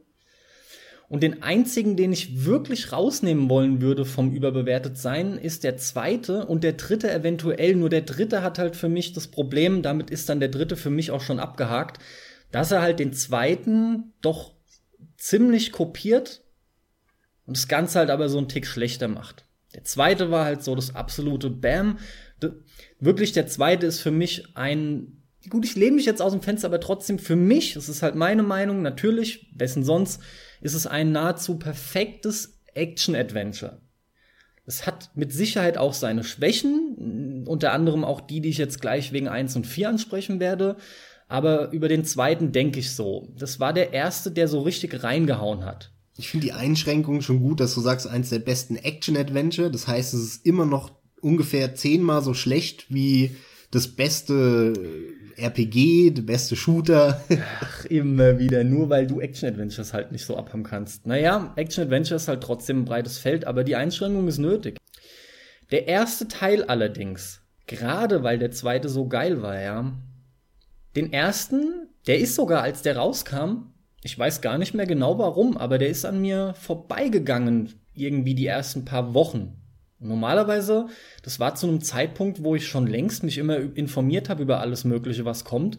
Und immerhin war es trotzdem ein Naughty Dog-Spiel. Aber wie gesagt, ein paar Wochen waren vergangen und dann habe ich den ersten halt auch bekommen. Und es hieß schon von vielen Seiten, musste spielen und die Grafik und was da abgeht, Präsentation, Bam, Boom und hast du nicht gesehen. Da habe ich das Ding angemacht, losgelegt, Grafik, check. Präsentation, ja, im Prinzip auch check, passt schon. Das Spiel und was da eigentlich letzten Endes wirklich alles so passiert ist, da dachte ich zum einen halt, ich glaube, das ging vielen so, es ist halt nun mal eine Art Tomb Raider, logisch, so ein Tomb Raider-Klon irgendwie. Was kann das Ding also wirklich selber gut? Die Story war es jetzt eigentlich nicht, weil ich meine, wir reden jetzt nicht darüber, dass die Dinger bahnbrechende Stories haben. Ich muss jetzt leider auch sagen, aber im Bereich der Action-Adventure, ja, ich weiß, das ist so eine beschissene Einschränkung. Es tut mir halt auch echt leid, aber da läuft halt leider viel über Präsentation, was dann oft in den Köpfen der Leute auch bei mir so, so wirkt, als das bläht dann so eine Story halt gefühlt auf, aber die Story bleibt halt dünn. Und vor allem aber das im ist eine Art optische oder auch visuelle und äh, und so weiter Täuschung. Genau, ganz genau. Also man muss, also man muss auseinanderhalten. Eine gute Story ist gut, scheißegal, wie sie präsentiert ist oder, oder so, sondern, und eine geile Präsentation. Du kannst eine Scheißgeschichte geil präsentieren, kannst aber auch eine gute Geschichte scheiße präsentieren oder eine gute Geschichte gut präsentieren. Also das muss man echt trennen. Das oh. wird häufig nicht gemacht. Da könnt ihr nach zu. Belieben kombinieren, ganz genau. Und Uncharted hat immer eine Lully-Geschichte mit Lully-Figuren, die aber gut präsentiert Max, ist. Max, vorsichtig. Das ist Lulli-Scheiße. Von ja, vorne bis hinten. Ich reagiere da jetzt nicht weiter drauf. Ich setze einmal wieder da an, wo ich aufgehört habe. Von wegen Check, Check, Grafik hat er, Präsentation hat er im Prinzip, ähm, spielerisch aber. Ist halt so ein Schießbudending gewesen. Das hat's ganz gut gemacht. Dann war halt viel Klettern dabei, das hat's auch gut gemacht. Ich finde, dass im ersten das Gesamtkonzept noch überhaupt nicht so richtig aufgegangen ist. Und das ist, das ist es fast schon, warum ich den ersten total überbewertet finde. Da sind die Leute total auf die, also sorry, das ist für mich ein klassisches der geilen Grafik auf den Leim gegangen in Kombination mit der Präsentation. Das ist bei jedem Uncharted so. Das stimmt nicht. Klar. Aber nicht in der Form, wie es beim ersten der Fall ist. Und da finde ich es halt sehr gravierend. Also ich finde, das ist bei allen Uncharted so, ich habe den, den Einser nur kurz gespielt, nur die wissen. Demo, den Zweier, den habe ich ne? ja wirklich auch ordentlich gezockt und mehrfach auf allen Schwierigkeitsgraden. Den Dreier und den Vierer wieder nicht. Beim zweiten. Also insofern kann ich das nur bedingt beurteilen, was meine eigene Erfahrung angeht. Aber ich habe die auch deswegen nicht gespielt, weil es mich nicht interessiert. Ja. Weil ich halt, wie schon gesagt, die Geschichte und die Figuren und so, das finde ich halt so langweilig. Langweiliger geht's gar nicht. Bin aber noch nicht Ir fertig irgendwelche drei Tage Bartfiguren, die die Klippe runterstürzen und dann doch ihre Liebe am Ende abbekommen und dann noch einen Gag in die Kamera machen und dann ist das Spiel vorbei. Spar dir den Rent mal auf. Du kann, das Ding, eh das Ding ist aber, unabhängig davon, wie ich es finde, äh, stimme ich dir äh, in dem Punkt aber nicht ganz zu. Ich finde halt, die ganze Serie ist überbewertet, weil die sehr vieles nur mittelmäßig macht und äh, das wird auch dort immer unter den Teppich gekehrt. Und dann äh, macht das Ding halt, ist wieder grafisch Hammer, klar. Und die Steuerung ist gut und ist so ein netter Third-Person-Shooter. Und schwuppsdiwupps hat das wieder 95er-Wertung. Jetzt wird die Tut Unterscheidung. Mir leid, das hat kein Uncharted verdient. Ja, jetzt wird die Unterscheidung wieder interessant, denn deswegen finde ich den zweiten so extrem geil. Die, die Kluft zwischen eins und zwei ist gigantisch. Wo die beim ersten hier und da mal nette, nette, wo da Anzeichen waren, wo mal so ein Stück weit diese geilen Ideen durchgeblitzt sind, haben die im zweiten so dermaßen abgeliefert, wie selten Spiele abliefern. Ich finde schon den Anfang im zweiten, der ist, ich sag jetzt einfach mal frei raus, ich finde schon den Anfang vom zweiten besser als fast das ganze erste Spiel. Es ist einfach so gut gemacht. Und hier wird eine Unterscheidung für mich wichtig. Die, die wir zwar schon getroffen haben, aber ich muss sie ja logischerweise nochmal ansprechen. Die Unterscheidung zwischen überbewertet und überschätzt. Und überschätzt in den Köpfen der Leute. Und ich finde auch Uncharted 2 ist zwar überbewertet, weil spielmechanisch, das leitet fast schon über in den vierten, dieselben Probleme fast auch immer wieder mitgenommen werden. Aber von der Überschätzung her finde ich es eben nicht, weil Uncharted 2 einfach hält, was es verspricht. Weiß nicht, ob das jetzt so gut ausgedrückt war. Aber ich finde den zweiten eben nicht überschätzt. Überbewertet ist er schon. Allein. Oh, das ist schwierig, ja. Das, das, das Spielerische lässt es halt leider eigentlich nicht zu, dass ein Uncharted 2, ich hab keine Ahnung, was hat er als Metascore? Metacritic Score, was hat das Ding? Äh, Mitte 90 am Ende oder so? Ich gucke jetzt nicht nach. Der Weiß ich auch nicht, aber. Wird schon sehr weit aber das, sein. Also ich stimme dir, aber da, da stimme ich dir zu, ja, würde ich so sagen. Ich, ich finde die Beurteilung zwar sehr schwierig und sehr weit hergeholt. Danke. Aber ja, es kann, kann durchaus sein, ja, dass die, also wenn du Leute ansprichst und die sagen, hey, es war ein cooles Spiel und so und ja, geiles Spiel, hat Spaß gemacht, finde ich in Ordnung aber dem halt irgendwie hohen 90er zu geben, so nach dem Motto, das eins der 30 besten Spiele, die es jemals gegeben hat, äh, das ist Käse. Ja, weil man kann dem Spiel auch eine 80er Wertung, also irgendeine Wertung im 80er Bereich geben. Ich will jetzt nicht sagen genau 80, das fände ich zu wenig persönlich, aber trotzdem dabei noch sagen, das Spiel ist eine klare Empfehlung. Jemand, der mit dem Genre was anfangen kann, muss das spielen. Da muss ich nicht die 96 zücken oder eine 98 oder wie manche abgefahren sind, ja, um das irgendwie rüberzubringen. Das passiert halt oft. Auch Uncharted macht Grafik und Präsentation als Punkte enorm geil und alles andere, und das wird weiter immer wieder ähm, zur Sprache kommen in dem Podcast, dass es unter den Teppich gekehrt wird, was da nicht gut ist. Und Uncharted hat bei weitem überhaupt kein schlechtes Gameplay. Aber, und jetzt rede ich vom vierten, Uncharted hat unter anderem, was das Gameplay angeht, und das fuckt mich mittlerweile im Multiplayer, aktuell im vierten, wirklich immer wieder mal ab. Und es liegt nicht an mir. Leute, viel zu oft ist die Steuerung hakelig, was das Decken angeht. Äh, ja, das Decken, Ducken, das Deckungsfeature halt. Weil einfach auf Kreis das Rollen liegt, das Ausweichen und das in Deckung gehen. Und viel zu oft viel zu oft rafft es das Spiel nicht wirklich. Oder wenn da schon ein anderer ist und obwohl an derselben Wand noch Platz ist nebendran. Manchmal geht's, manchmal geht's nicht. Da ist auch die Abfrage, finde ich, zu ungenau. Und das ist sowas, was mich zum Beispiel wirklich massiv stört. Und es sind Probleme, die Uncharted schon immer mitschleppt. Und die dürften einfach nicht mehr sein. Und was das angeht, ist auch der vierte definitiv überbewertet. Aber wir haben ja schon gesagt, die ganze Serie ist überbewertet. Überschätzt ist noch mal ein bisschen so ein anderes Ding, ja. Übrigens lustig ja, an der Stelle gerade noch mal erwähnt, dass ähm, dass ich noch mal The Division anhatte und The Division macht das Deckungsfeature, das setzt es ziemlich gut um. Da ähm, weichst du nämlich mit dem Druck auf X aus auf eine Taste und wenn du zweimal X drückst, oder wie war das, gehst du, nee, zweimal X ist Rollen, Ausweichen und mit einmal gehst du an die Wand ran und so. Und das funktioniert reibungslos. Das war's. Bei dem überbewertet muss man ja eigentlich auch sagen, eigentlich ist alles überbewertet.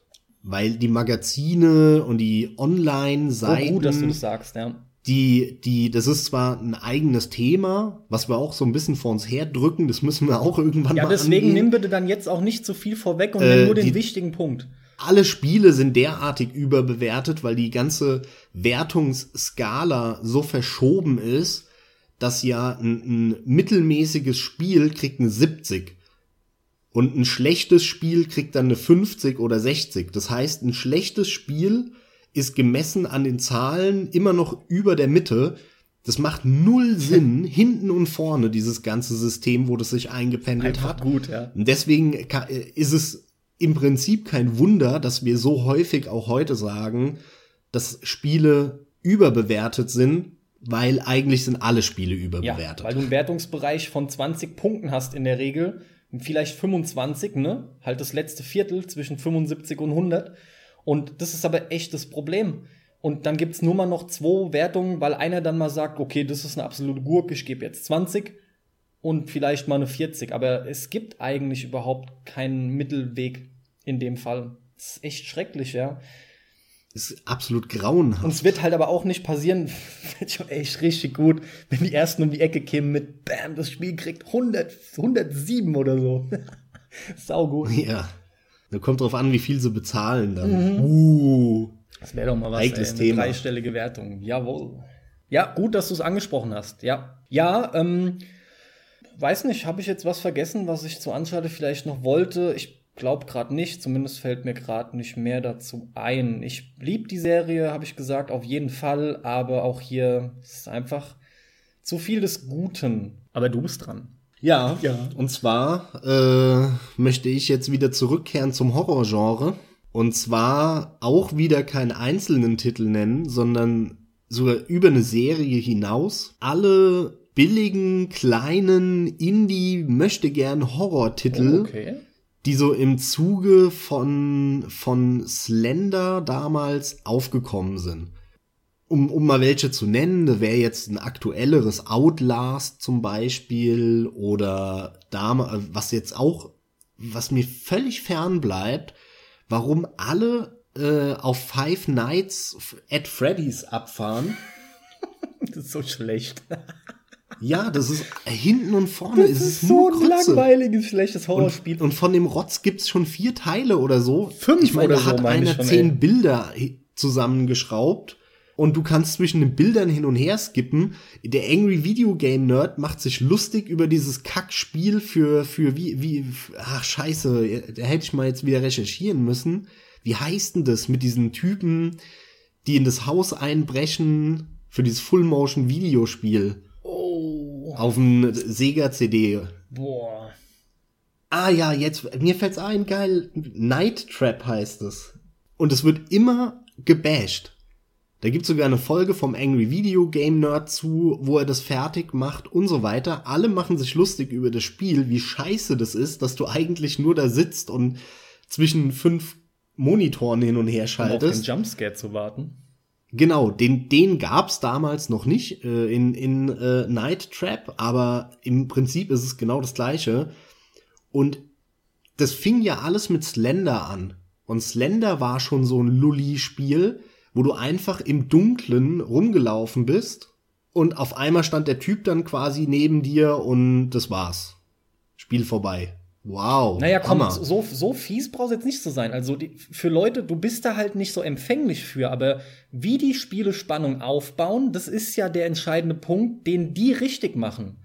Das ist halt wirklich gut. Wie die die Spannung aufbauen. Das ist wirklich gut. Nee, das ist billig. Moment. Das ist billiger Scheiß. Billig und gut geht trotzdem. Es sei denn, du meinst was anderes als billig. Nein, Mann, ich hab, ich hab die ja auch gezockt zum Teil und das funktioniert schon, aber es funktioniert bei unterschiedlichen Typen. Ich kann halt nicht verstehen, warum nee, es mittlerweile fünf oder so Teile gibt, wo der gleiche Kram immer wieder abgefeiert wird. Das, das, wie schnell die auch kamen, das geht mir halt einfach nicht in den Kopf, ja. Ja, da, daran siehst du ja aber, was ich meine. Das hat eine Welle losgeschlagen und die sind billig, die sind schrottig gemacht. Das ist die, die simpelste Art und Weise, wie du bei einem Menschen irgendein Gefühl von äh, Horror oder Schockiertheit auslösen ah, so, ja, kannst. okay, na gut, das stimmt. Und das ist das simpelste und das billigste, wie du das machen kannst. Und natürlich funktioniert das bei vielen. Es ändert aber nichts daran, dass es nicht gut ist, sondern scheiße. Ja. Ich benutze halt den Begriff scheiße hier nicht im Sinne von, das funktioniert gar nicht. Also wenn ich im Dunkeln da sitze und mir Kopfhörer aufziehe und Slender spiele, dann zucke ich am Ende auch. Das, das, das ist aber nicht mein Punkt. Ja, es ist einfach schlecht gemacht. Und nur weil ich zucke, finde ich es nicht toll. Und mal abgesehen davon, selbst wenn man das ganz gut fand, ähm, diese, diese Welle, die halt bis heute eigentlich anhält, zwar mittlerweile schon ein bisschen, bisschen abgesackt ist, aber die bis heute im Prinzip anhält, mit x Spielen und eins nach dem anderen, so 999 Titel, die dann irgendein Student in, bei Steam Greenlight hochballert und hofft äh, über Facebook und Twitter irgendwie so, so Let's Play-Aufnahmen, die sich verbreiten und hoffentlich verkauft sich dann sein Spiel 100.000 Mal. Das ist ja das, was dahinter ja, steckt. Na klar. Und das ist so billig und in den gleichen Topf kannst du auch mit reinschmeißen diese ganzen Gag-Spiele im Prinzip von von äh, hier dieses äh, Spiel mit dem Toast, wo du den Toast spielst, I am Toast. Brad. äh, I am Brad, I am sorry, Toast. genau. Ich glaube, da ist ja auch noch die Anspielung, weil das halt wie Brad klingt auch. Ja, das stimmt schon, ja, aber aber ich meine I am Brad und und diesen Goat Simulator ja. und Octodad und wie die alle heißen, die Spiele. Ich, ich will ja nicht bestreiten, dass da auch das ein oder andere nette Spielchen dabei ist. Aber das ist Rotze, die veröffentlicht wird und für 10 Euro verkauft wird. Und das lächerlichste daran ist ja, dass es dann dazu so, so, so objektive Spieletests gibt. Die sagen, ja, oh, das ist eine 73, aber das ist keine 76, sondern eine 73, weil der Sound nämlich da und da und so, mhm, weißt du, klar. wo ich mir denke, ey, Leute, ne, also allein, allein, dass es so einen halbwegs ernstzunehmenden Spieletest gibt, zu so einer Rotze, zu so einer Software-Rotze, die halt einfach nur ein Gag ist, äh, das ist einfach irgendwie absurd, in welche Richtung sich das entwickelt hat. Und vor allem sind die halt überschätzt, finde ich. Weil so nett das sein mag und äh, das eine hat man Lacher oder einen Schocker, eben wie so ein Slender.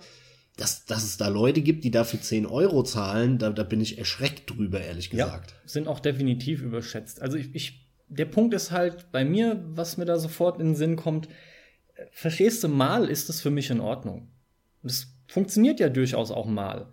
Aber dass das alles schon permanent läuft, sei es in diesem Comedy-Bereich oder im Horror-Bereich oder wo auch immer, und die Leute akzeptieren aus diesem billigem, vordergründigen, akzeptieren die im Prinzip wirklich schlechte Spiele. Das geht auch irgendwie nur dadurch, ja. Und wie gesagt, so eine Art, Jahre, warum so eine, andauernd? So eine Art Lizenzeffekt oder Franchise-Effekt, ja. ne? Wenn du Star Wars hast, brauchst du kein gutes Spiel zu machen. So nach dem Motto, so kann man es da auch machen. Wenn du so einen Gag hast oder so einen billigen Schocker, brauchst du kein gutes Spiel zu machen. Ja, wobei das, ja, der Vergleich ist nicht so ganz so passend, aber ist schon klar. Und ja, stimme ich zu. Ist auch auf dem PC noch wesentlich krasser, weil jedes Mal, wenn ich Steam anmache, sehe ich zehn Stück davon in irgendeiner Liste ja, ja, und ja. denke mir jedes Mal halt, Alter, haut die da raus oder beziehungsweise warum kriege ich die angezeigt? Ich gebe doch keine 10 Euro oder 5 Euro für so einen Schrott aus. Fällt aber auch auf Konsole durchaus schon auf. Sind auch schon viel zu viele in der Art da. David Cage muss auch von uns angesprochen werden. Ich will darüber auch mit dir reden. Ähm, ich habe Beyond Two Souls, Two Souls da stehen. David Cage generell. Boah. Also Beyond Two Souls habe ich definitiv nicht bei mir draufstehen. Als überbewertet und überschätzt? Ja. Sondern Heavy Rain und Fahrenheit. Also wenn dann Heavy Rain und Fahrenheit. Beyond weil, Two Souls Beyond war halt von das einigen Spiel, auch durchaus kritischer wurde. betrachtet wurde, ja. Das hat 70er Wertungen und 60er bekommen. Da hat jeder rumgemeckert. Also Beyond Two Souls finde ich überhaupt nicht überschätzt. in meiner Wahrnehmung ist es das von dem, was ich im Internet immer gelesen habe und auf Metacritic. Und klar gibt es da mehr äh, gegenteilige Meinungen, aber das per se macht es für mich nicht noch zu einem nicht überschätzten Spiel. Das ist ja. unheimlich auch abgefeiert. Du, ist aber allgemein ja. Also diese Spiele werden ganz schön abgefeiert. Und wie ich finde, dennoch zu, zu Unrecht zumindest, was das Überschätzte angeht, ja. Die haben ja sehr wohl einiges, was sie auch richtig machen also abgefeiert werden die zu Recht, weil die ja wirklich was etabliert haben, was es vorher in der Form nicht gab. Ja, deswegen bin ich auch eben langsamer und bedächtiger geworden. Ja, stimmt auch. Aber sicherlich ist äh, bei, bei Heavy Rain, wir haben ja die Diskussion öfter, weil ich Beyond Two Souls wesentlich besser finde als du und Heavy Rain dafür nicht so gut wie du. So irgendwo so in der Mitte sind wir da, ne? Mhm, ja, kommt. Es driftet so ein bisschen auseinander bei uns. Wir, und, ähm, bei Beyond am meisten, ja. Bei Beyond am meisten, aber ich finde Heavy Rain auch lange nicht so gut wie du. Das muss ich schon auch sagen. Ähm, weil Heavy Rain aus meiner gut, ne? Sicht. Wie bitte? Du findest diese Spiele alle ähnlich gut, ne? Ja, genau. Ich finde die alle ziemlich gleich gut, ja. Die hatten schon immer sau viel, was man kritisieren kann und muss und vieles, was die nicht gut gemacht haben, aber die haben einen Zauber und ein, eine, eine Innovation gehabt zumindest, mittlerweile ja nicht mehr, die, äh, auf die ich jahrelang gewartet habe bei Videospiele und das äh, lege ich dem Cage heute noch ähm, ja positiv aus, dass er damit angefangen hat. Dass er diese, diese, das Adventure-Genre endlich mal aufs Next Level gehoben hat und äh, vor allem mir damit ja was ziemlich Gutes getan hat. Klar, Adventure zugänglicher gemacht hat und interessanter, ja. Würde ich so sagen. Ja, ja, ja, zugänglicher weiß ich nicht, aber. Ist doch angenehmer zu spielen als ein Point-and-Click-Adventure. Also, um mal das Offensichtlichste zu nennen. Aus meiner, aus meiner Perspektive ja, aber ich glaube nicht, dass er damit mehr erreicht hat. Äh, ja, das glaub, mag sein. Das ist nicht der Fall. Was ist für dich der innovativste Punkt von Cage? Die, also nein, du hast ja schon genannt, sorry, sowas nicht gemeint, dass er das halt auf ein neues Level gehievt hat, aber durch was konkret findest du, hat er es denn dann auf ein neues Level gehievt? Naja, indem er, indem er eben äh, diesen ganzen Point-and-Click-Quatsch und vor allem diesen blödsinnigen Rätselquatsch einfach rausgeschmissen hat aus den Adventuren und gesagt hat, hey, wir leben im Zeitalter von 3D, wir brauchen eine geile Grafik und ähm, das Ganze machen wir dann in einem relativ realistischen Setting, damit die diese geile Grafik auch gut rüberkommt. Ja, dann verbindet man es direkt mit Realität und so Realismus und so weiter. Und es eben nicht nur um Gags geht wie in einem Monkey Island oder so, sondern äh, auch spielerisch man wirklich ähm, ja da was rausgeholt hat. Und das wie du es, im Prinzip hast du ja recht mit diesem es ist jetzt angenehm zu spielen genau so empfinde ich das. Also dieses Point-and-Click-Zeug, ähm, das ist zwar auch sehr simpel zu spielen, aber die Rätsel gingen mir halt auf den Sack und er hat die Rätsel im Prinzip komplett rausgeschmissen. Er hat gesagt, alle Rätsel raus, in meinem Adventure soll es keine Rätsel geben, das soll einfach nur eine, eine Geschichte sein, die jemand erlebt. Damit hat er es auch sehr passiv gemacht und in dem Sinne filmisch, weil bei, wenn du einen Film schaust, dann bist du auch sehr passiv. Und die einzige Interaktion, die mittlerweile ja noch in seinen Spielen ist, ist eigentlich nur eine Entscheidung. Gehst du jetzt nach rechts oder gehst du nach links? Fast oder tötest du den oder lässt ihn am Leben? ja. Und das finde ich halt cool. Also dieses, das meine ich mit Next Level. Mhm. Und das liebe ich daran. Das ist, das ist die Innovation, die er oder zumindest das ganze Team, Quantic Dreams, der Entwickler eben durchgezogen haben und dafür liebe ich sie. Das Aber die, die ganzen negativen Aspekte, die vor allem eine Heavy Rain hat und auch ein Fahrenheit, die werden stellenweise zu stark unter den Teppich gekehrt und am, mal, genau. auf, am auffälligsten ist es bei Heavy Rain, finde ich, wo halt so große, ja, also, also Plot-Twists null funktionieren so, und, ja. und richtige Löcher in der Geschichte sind und Logikfehler und da, da passiert so viel Scheiß in dem Spiel, Und trotzdem hat es halt fantastische Wertungen damals bekommen und ganz viele, und da haben wir uns eben ja äh, gerade beim Thema Beyond Two Souls oft drüber unterhalten. Mhm. Ähm, du gehörst da ja auch ein Stück weit dazu, denen das bei Heavy Rain nicht gestört, respektive noch nicht mal aufgefallen ist groß.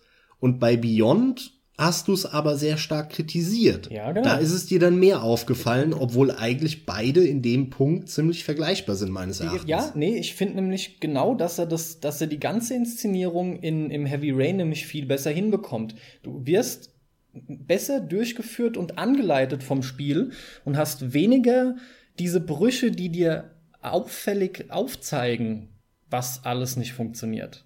Weil man muss schon wesentlich mehr dabei sein und aufpassen, damit dir was auffällt. Bei, bei Beyond ist es viel mehr ein Schlag in die Fresse, was da alles schief geht. Das ist, als wollte er einem fast zeigen, hier ist wieder ein Plothole, hier äh, kommt jetzt, du, du weißt oft schon, was passiert.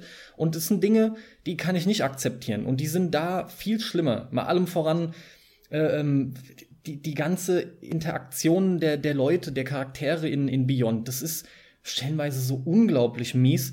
Und es ist auch mies in, in Heavy Rain, funktioniert da aber besser. Funktioniert sogar in Fahrenheit besser. Ja, das geht mir einfach nicht so. Das ist so krass. Also ich finde von den ganzen Plot-Twists und Fehlern und Logiklöschern finde ich die alle drei auf dem identischen Niveau. Ich finde die alle total ich unrealistisch und unlogisch. Ey, aber da werden wir uns auch nie einigen. Du weißt genau, dass der dritte, der, der Beyond Two Souls, der sticht für mich da dermaßen her hervor. Der Unterschied ist für mich, dass ein Beyond Two Souls schafft es wesentlich weniger als eine Heavy Rain, dich emotional mit den Figuren zu binden. Das ist der krasse Unterschied ja. zwischen Heavy Rain und Beyond Two Souls. Ja, Warum? Da gibt's verschiedene Gründe.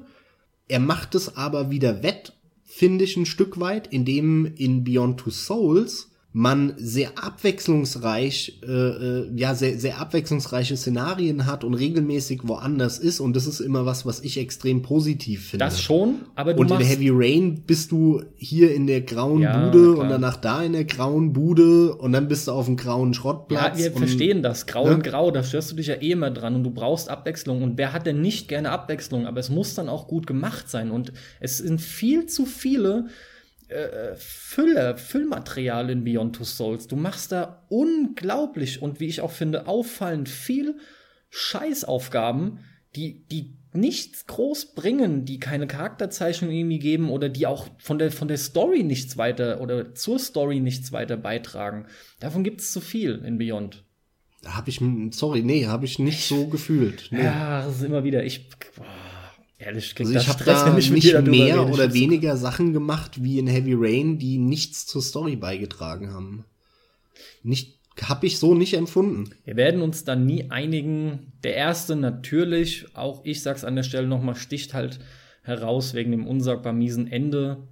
Was in der Form hat er oh, sich ja. dann, also wirklich in dem Ausmaß hat er sich zum Glück kein weiteres Mal erlaubt, wenngleich es auch oft immer noch schlecht ist. Aber dieser extreme Stilbruch und das wirklich so ein absoluter Quatsch dann kommt mit dem, was Internet sei, Kram, Netzkram, Ende, wie war das? Ich krieg's schon gerade nicht mehr genau beschrieben, aber auf einmal kommt dieses Cyberworld halt hinzu und so und das ist alles so dermaßen ein Bruch und schräg und verwirrt. Naja, gut. Naja, also an die Cyberworld kann ich mich gar nicht mehr erinnern, aber da kam aus irgendeinem Stromnetz auf einmal eine Figur raus, die dann der letzte Endgegner war und aber, äh, sorry, nee, das geht gar nicht. Männchen, ja, ja. Geht gar nicht, ja. Aber enden kann der eh nicht. Die, die Enden waren alle Kacke. Die waren von Heavy Rain Kacke und zwar alle 15, die es gab. Das Ende von Beyond Two Souls war nicht gut und das Ende von äh, Fahrenheit war auch nicht gut. Also die sind alle nicht toll, die Enden. Also auch wenn ich mal einfach für mich zumindest, oder ne, ich prognostiziere allgemein, dass der nächste Titel auch ähnliche Fehler wieder haben wird, bin aber echt äh, positiv eingestimmt oder sehr hoffnungsvoll. Ich bin nämlich der Meinung, oder ich hoffe einfach, dass er es hinbekommt, die Stärken aus Beyond, oder ich benenne sie nochmal konkret, dass er die Vielfältigkeit von Beyond, was Settings und so angeht, äh, paart mit, mit diesem in meinen Augen besseren Fluss aus Heavy Rain und dass das dann in dieser geilen ähm, in dieser geilen äh, Welt, ne? Bei, wie heißt das? Ich komme im nächsten Spiel halt, Mann. Ich komme gerade. Detroit heißt Danke, das in der Detroit, Cyberpunk genau. Ich wollte als irgendwas mit Cyberpunk sagen, aber so heißt es halt nicht. Detroit, genau. Dass er das einfach da kombiniert. Ansonsten wird er sich nicht neu erfinden. Das wünsche ich mir, glaube ich aber nicht. Also ich bin da auch extrem heiß drauf. Ich lieb die Spiele eigentlich total bei allem Gemecker, äh, was ich da drüber vielleicht auch jetzt rausgehauen hab. Aber ich hab's dir auch schon mal gesagt. Ich finde die ganzen Quantic Dreams Spiele im Nachhinein haben die so viele Logiklöcher und die Geschichte war dann doch nicht so toll und das Ende war doch nicht so toll und so weiter. Mhm. Aber während dem Spielen während du diese 20 oder 15 Stunden die Spiele von denen spielst, bin ich in der Welt versunken. Da spiele ich in einer, in irgendeiner Parallelwelt eine Figur und die schaffen es mich halt auf so eine Art Reise, auf so eine Art Trip immer zu schicken, ähm, wo meine Entscheidung vielleicht eine gewisse Relevanz hat und wo ich gespannt bin, was passiert und ähm, wie, wie das die Geschichte weitergeht und wie sich die Figuren entwickeln und die packen mich halt bei den Eiern. Bei aller Kritik, die, sich, die sie sich dann anhören müssen im Nachhinein, aber sie packen mich jedes Mal. Und deswegen äh, freue ich mich da auch total auf Detroit. Würde das aber sehr ähnlich wie du einschätzen. Er wird da, die Handschrift wird da bleiben und das bleibt ja ein Marketingspiel für Erwachsene, für Sony, mhm. was sie sich da immer wieder kosten lassen. Zu Recht das hebt sie auch total krass von Microsoft ab zum Beispiel. Absolut. Das ist ja ein sehr interessanter Punkt an dieser ganzen Geschichte mit Sony und Quantic Dreams. Dann hau ich mal den nächsten überschätzten Titel raus. Und ja. zwar sind das oder ist das äh, das Metro. Metro 244, glaube ich, war's. Okay. Und Metro Last Light. Beides Spiele, die meines Erachtens extrem stark überschätzt und auch überbewertet sind. Wahrscheinlich aus den Gründen, weil es von einem, boah, irgendwie, war das nicht ein ukrainischer Entwickler? Ich bin mir gerade gar nicht so sicher. Ich glaube, es war ein ukrainischer Entwickler, wo es dann noch hieß, boah, da ist jetzt Krieg in dem Land und die machen trotzdem das Spiel und so. Und auf der anderen Seite ist es ein Grafikporno. Es ist ein Grafikporno, von irgendwie einem gefühlten Hinterwäldlerland für viele und automatisch hat es dann, kriegt es irgendwie 20 Punkte mehr. Im Kern ist Metro aber nichts anderes als ein Riesenschlauch, ein riesenlanger Schlauch, wo du überhaupt keine Freiheit hast, du kannst nichts machen und es, das hat auch keine coole Geschichte, auch das habe ich nie verstanden, warum dem Ding nachgesagt wird, dass es so eine tolle Geschichte hat ich meine, ich laufe da einem Schlauch entlang, irgendwo in der unterirdischen ähm, U-Bahn und Minenschächten und so. Hammer innovativ, habe ich noch, ich war noch nie in der U-Bahn in Spielen in meinem Leben. Das ist natürlich ein Hammer Pluspunkt. Und dann fahre ich auf irgendwelchen Geräten da lang und dann kommen andere, die ich abknallen muss. Und das ist ja auch ein knallharter Shooter. Da geht's ja nur darum, abzuballern, andere abzuballern. Und das Kaufsystem hat für mich überhaupt nicht funktioniert, weil die Währung sind ja Patronen. Da du aber permanent Knappheit hast an Munition, habe ich mir nie was gekauft, weil ich ja die Patronen gebraucht habe. Also, das hat überhaupt nicht funktioniert. Dieses Mini-Wirtschaftssystem, was die da einbauen wollten, hat für, zumindest für mich null funktioniert. Gleichzeitig fand ich, Geschichte habe ich da nicht groß gesehen. Und was die Mechanik angeht, die Shooter-Mechanik und so, da ist es halt, ja, ist nett, ist nicht absolut scheiße, aber auch nichts Wildes, ähm, irgendwo in der Mitte. Und deswegen, das ist einfach nur ein mittelmäßiges Spiel, was die Schwächen, die es hat, ausgleicht durch die extrem gute Grafik und es wird aber immer dargestellt, als wäre das voll der Hidden Gem, Geheimtipp und bam und hier 88% Spiel und was weiß ich was. Tut mir leid, nein, ist es nicht. Es ist einfach nur ein mittelmäßiger Shooter, der geil aussieht. Was anderes ist es nicht. Hast du die überhaupt gespielt? Deswegen bin ich auch unter anderem schon die ganze Zeit so still. Natürlich lasse ich mich aber auch immer erst ausreden oder versuch's zumindest. Nein, äh, das heißt, ein bisschen. Ich habe den, und ich weiß gerade gar nicht mal mehr, welcher es war. Äh, ich meine, es war der erste Teil. Den habe ich für vier Stunden oder so gespielt. Und das war's. Und seitdem gammelt der halt tatsächlich noch auf der Festplatte rum, aber das war's, ja. Gut, es reicht ja aber, um einen ich gewissen habe einen Eindruck, Eindruck bekommen haben. und der Eindruck, die ersten paar Stunden war ziemlich gut. Also, was du jetzt alles gesagt hast, wenn ich jetzt den Eindruck nicht hätte, die paar Stunden, würde ich denken, das Spiel brauche ich mir gar nicht angucken und das ist eher schlecht. So hat es gerade auf mich gewirkt, zumindest. Ich bin der Meinung, es macht genug Sachen auch ganz cool, dass man es vermutlich doch spielen sollte. Ich habe es ja letzten Endes auch liegen lassen. Ja, aber dann hast du mich aber da auch wieder falsch ist aber verstanden. wichtig, ich habe gesagt, das ist ein mittelmäßiges Spiel. Ja, genau, und das stimmt Das auch tatsächlich. Komplett mittelmäßiger Shooter. Das ist ja auch wiederum das Wichtige, da es halt einfach überschätzt ist und den Bonus bekommt aufgrund der geilen Optik.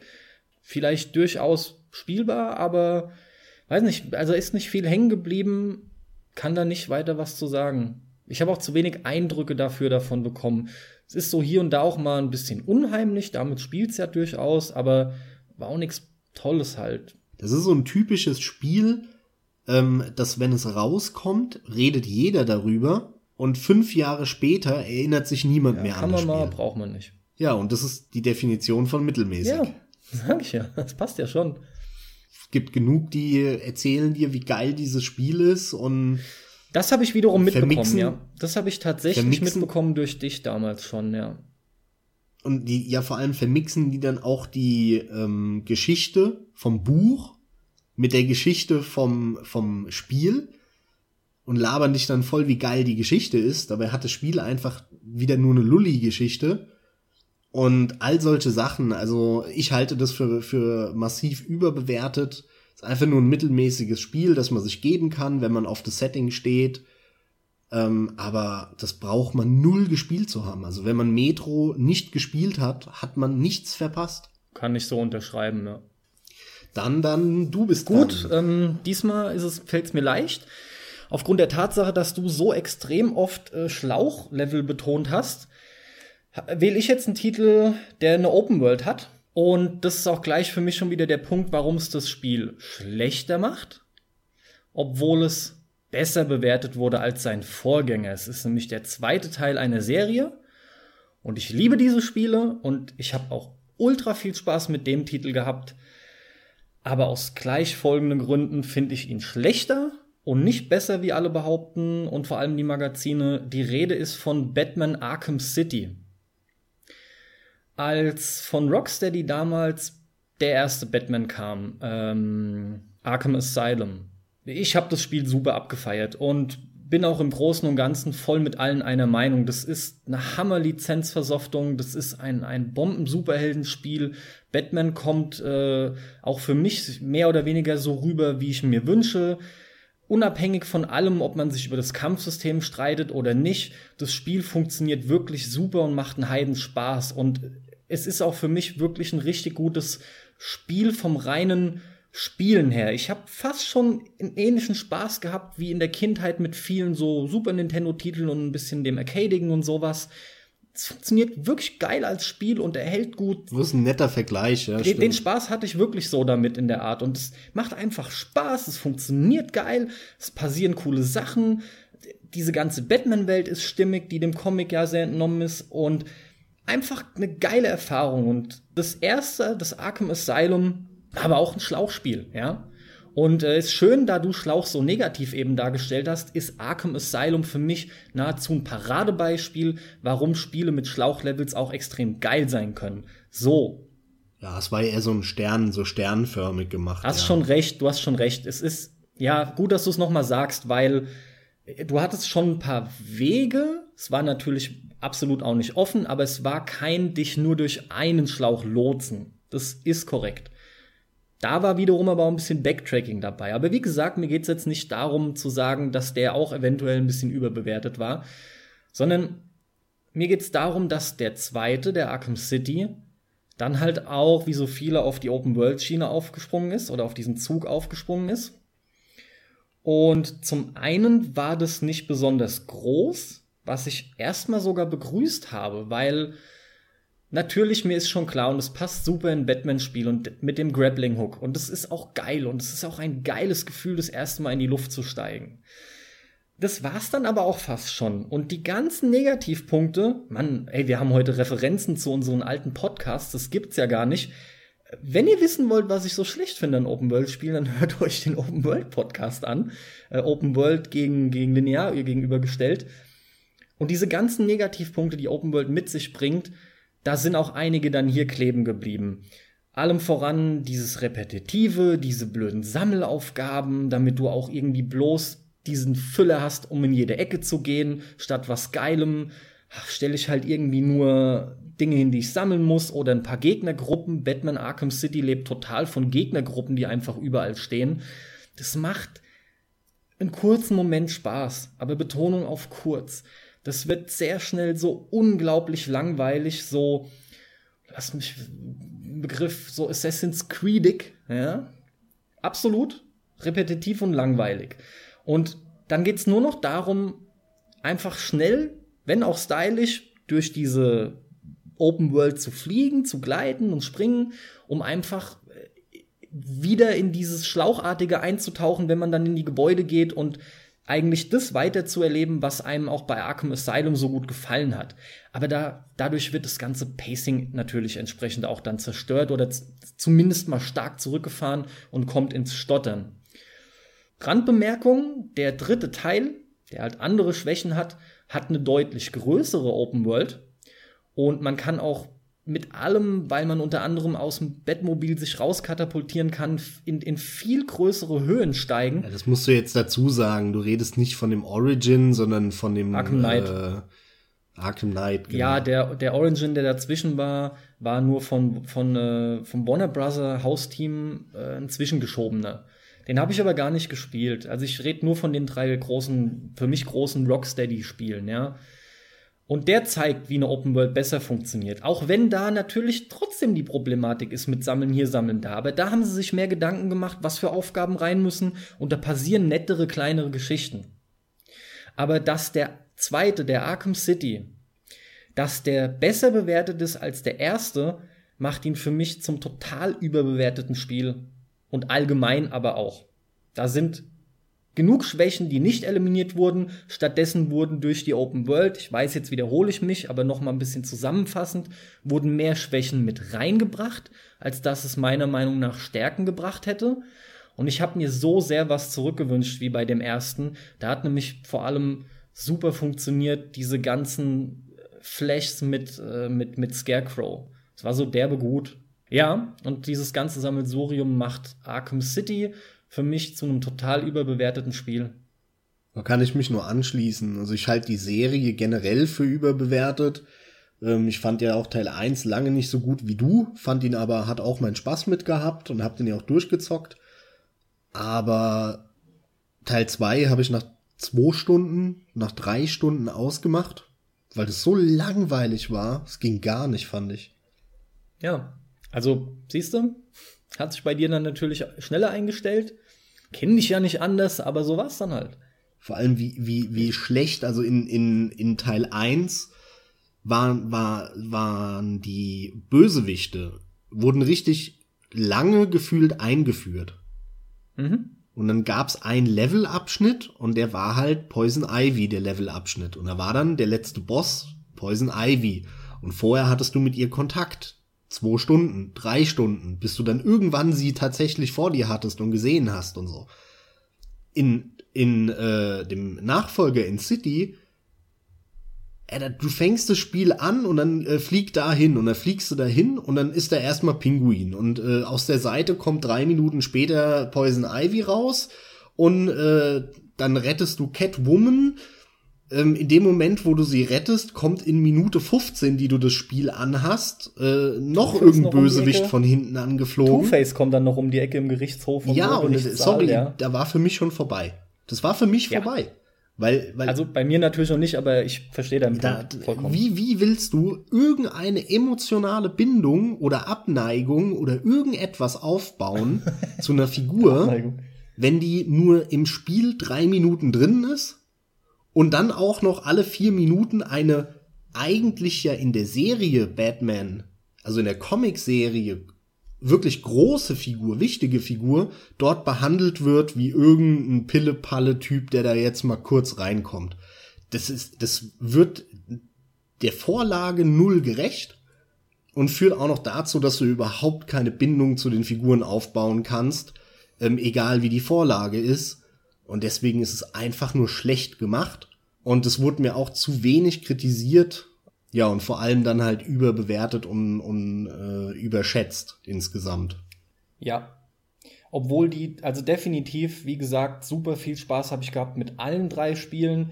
Der erste sticht für mich aber raus. Und zwar nicht nur, weil er der erste war und dadurch halt dieser Wham-Effekt dabei ist, ne, weil du so weggeblasen bist, sondern die Spiele werden halt mit jedem Titel tatsächlich schlechter.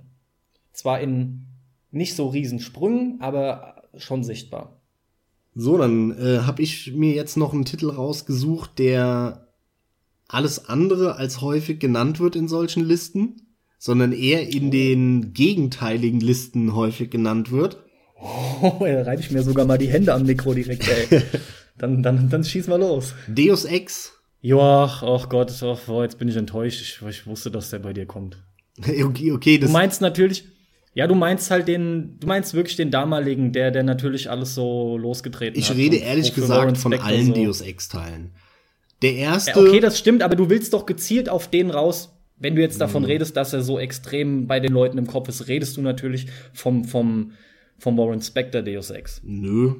Nein. Nicht zwangsläufig. Ich rede von allen Teilen. Also der erste ja, gut, behaupte ich. Der wird ja eigentlich immer genannt. Der erste also. behaupte ich ist überschätzt, ähm, weil vieles, was der nicht gut gemacht hat, eben beiseite gelassen wird, weil das Spiel so neu und frisch wirkte. Und das hat es auch ohne, ohne Frage verdient, dafür gelobt zu werden. Es ist ein tolles Spiel, was, was diese Freiheit und diese Entscheidung eingeführt hat in einem Actionspiel.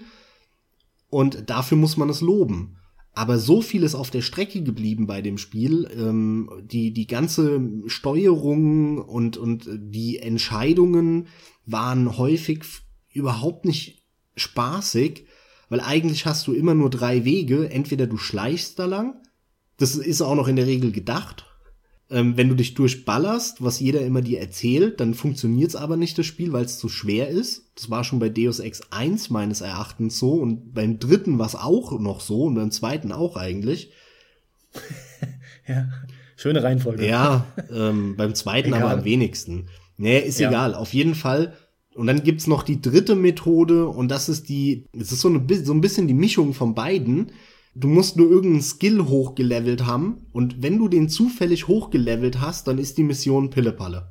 Mhm. Und das ist halt Aber abwechselnd den in den Missionen ein anderer Skill, wenn das Spiel bisschen gebalanced ist. Am Ende des Tages funktioniert aber keine von den Methoden, weil Ballern ist viel zu schwer. Da kriegst du sofort auf die Fresse. Schleichen funktioniert nicht, weil die KI dir dann auf den Sack geht und irgendwo du dann wieder an irgendwelchen ähm, Luft Lüftungsschächten hängen bleibst und dir dann die, die KI auf den Sack geht, weil die dann dich nicht mehr verfolgt, obwohl du zehn Zentimeter vor denen kniest in diesem Kanal. Das haut mich dann total raus. In dem Moment kann ich dann schon wieder keinen Spaß haben. Außerdem dauert's ewig und du musst dann wieder ewig gucken, wo die Leute langlaufen und so, wo ich zu hibbelig bin. Und die andere, die dritte Variante funktioniert nicht oder nur in einem von zehn Missionen, weil du den Skill, weil du ja nicht alles gleich hochleveln kannst. Was dazu führt, dass keine Methode richtig funktioniert und jede Methode dir irgendwie auf den Sack geht. Wie dann auch immer die Geschichte von Deus Ex hochgejubelt wird. Also sorry, kein, keiner der drei Teile hat eine besonders tolle Geschichte. Das sind alles ziemliche Standardgeschichten.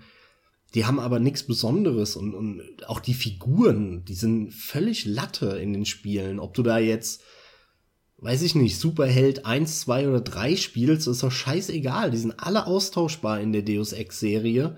Das sind alles so Kritikpunkte, wie gesagt, das war schon cool, der Ansatz. Und ähm, hier und da hat er auch funktioniert das äh, generell in diesem Setting, das im äh, ein Cyberpunk-Spiel zu machen, das gab es damals auch nicht am laufenden Band und so weiter, gibt's ja bis heute nicht am laufenden Band. Das muss man dem Spiel zugute halten und äh, vor allem der der Soundtrack vom dritten Teil von Deus Ex Human Revolution war echt geil. Bam, der ist spitze. Und was die auch schaffen, ist immer eine, eine diese Atmosphäre in der Welt. Die ist immer cool, finde ich, bei Deus Ex.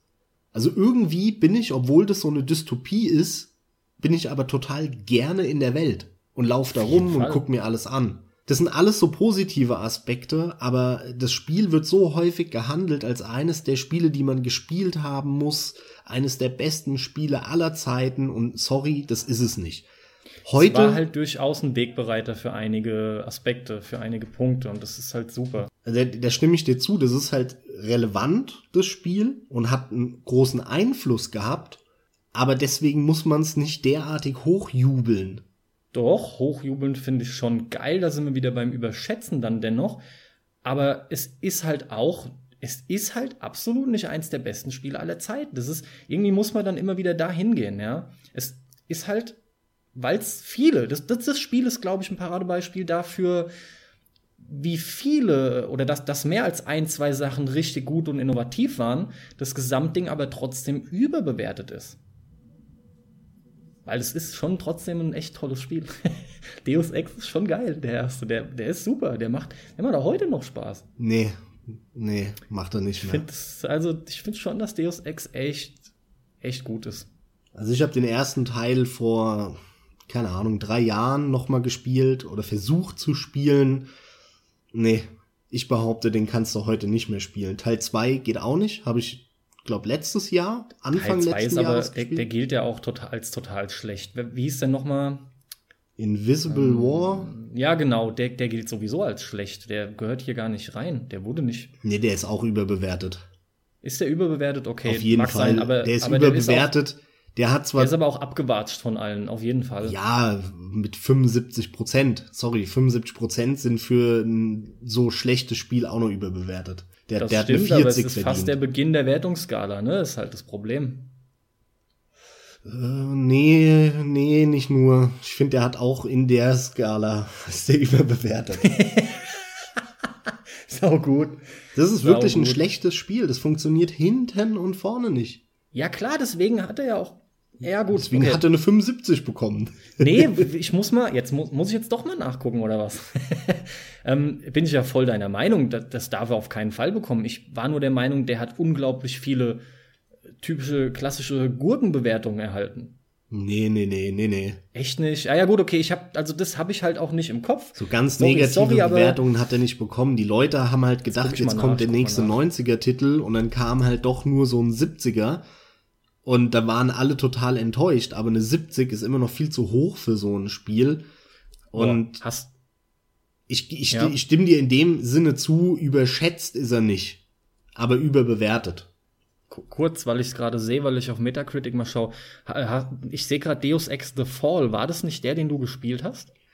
Den habe ich auch gespielt, ja, der war ganz nett. Der ist unterbewertet. Ja, der hat einen 45er, was geht denn ich ab? Weiß, der, der ist unterbewertet. rot entgegen und du meintest, der war der war nett, so, ne? So habe ich Ja, der war cool. Der war durchaus, durchaus gut spielbar und, und hat unterhalten. Gutes, Irgendwie gutes sowas. Mittelmaß. Gutes Mittelmaß, wo er in einer idealen Wertungsskala dann mit 45 so ein bisschen unterbewertet wäre. Aber genau. 45 ist halt vernichtend, ja. Genau, nee, ist er nicht. Finde ich überhaupt nicht. So, der ist total unterbewertet.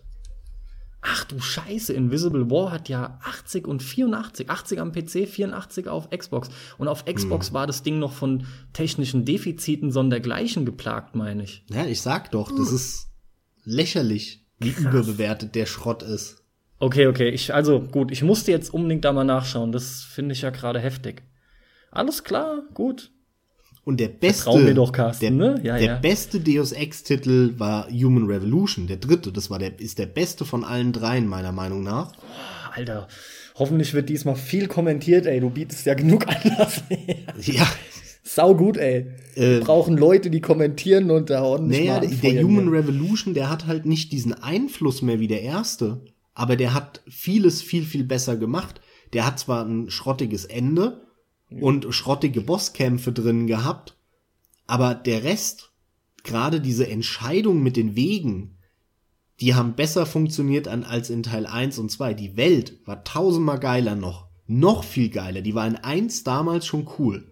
Aber in 3 war die fantastisch, die Welt. Super. Ja. Und, und deswegen, der dritte ist für mich der beste der ganzen Serie. Also freust du dich auch tatsächlich sehr aus genannten positiven Gründen auf den nächsten von den Machern von Human Revolution. Ähm, Mankind Divided heißt er. Boah, mm, jein. Ähm, wieder in der Welt ich freue mich, so. ich freue mich schon drauf, wieder in der Welt rumzulaufen, aber es sind halt trotzdem nicht meine Spiele. Ich, ich halte den dritten für den besten Deus Ex. Aber trotzdem macht er dir nicht riesig Aber Spaß, der wird in Game keiner meiner Top-Listen ever drin sein. So Spiel halt den Mankind Divided gleich äh, im Schleichmodus durch, damit du richtig spielst und dann. Ja, mache ich immer bei denen. Na gut, also, okay, ich hatte das anders in Erinnerung, aber egal. Nee, musst du okay. ja machen. Also wenn sie es schaffen, die Kritikpunkte aus Human Revolution wirklich zu verbessern, die Bosskämpfe am besten rauslassen oder nur welche rein, wenn sie wirklich auch gut sind, ähm, gleichzeitig äh, die Geschichte besser aufbauen, bessere Figuren, ein besseres Ende, das ganze Inventar und das Levelsystem besser machen. Das sind so Spiele, wo, wo du dann le leveln also du kannst leveln. Ich hatte bei Human Revolution gab es einen Punkt, da hatte ich sieben Fähigkeitspunkte und ich wusste nicht, was ich leveln soll. Ich hatte keine Ahnung. Es war scheißegal, was ich level, weil alles, was ich noch leveln konnte, wollte ich nicht haben. Habe ich nicht benutzt. Ja, ja. Das und dann, mir auch so. Und dann bin ich aufgelevelt und, und das war für den Arsch am Ende des Tages, das Aufleveln. Und ja, das stimmt. dann haben die Punkte da levelweise lang rumgelungert in meinem, in meinem Menü also sorry, so ein schrottiges Rollenspielsystem habe ich dann doch auch selten gesehen. Das ist schon schwach. Also das deswegen auch Human Revolution, äh, auch wenn ich sage, dass es der beste von allen dreien ist, oder mit The Fall 4, aber sei mal dahingestellt, hat er so viel falsch gemacht und so einem Spiel eine 86 zu geben oder Paar 80 ist immer noch Blasphemie das hat vielleicht eine 70 verdient oder so, aber ganz sicher keine 86. Mhm. Und das Ding ist ja auch überschätzt. Also alle haben das so positiv im Kopf, auch den Human Revolution. Dabei hat er so scheiße viel schlecht und falsch gemacht. Also. Ja, das ist wieder sehr interessant. Dazu kann ich nämlich noch sagen, äh, erstmal, dass es stimmt. Und lustig ist bei mir, aber ich bin mir dessen bewusst, das könnte ich jetzt auch nicht erwähnen, ich lasse das ebenfalls, äh, kehre das ebenfalls unter den Teppich, aber jetzt nur von, von meiner Einschätzung. Also wenn ich es jetzt wirklich bewerten müsste, ist mir das sehr wohl bewusst, dass die Fehler da sind. Aber bei mir hat es coolerweise gepasst, wie ich den gespielt habe und wie ich ihn erlebt habe.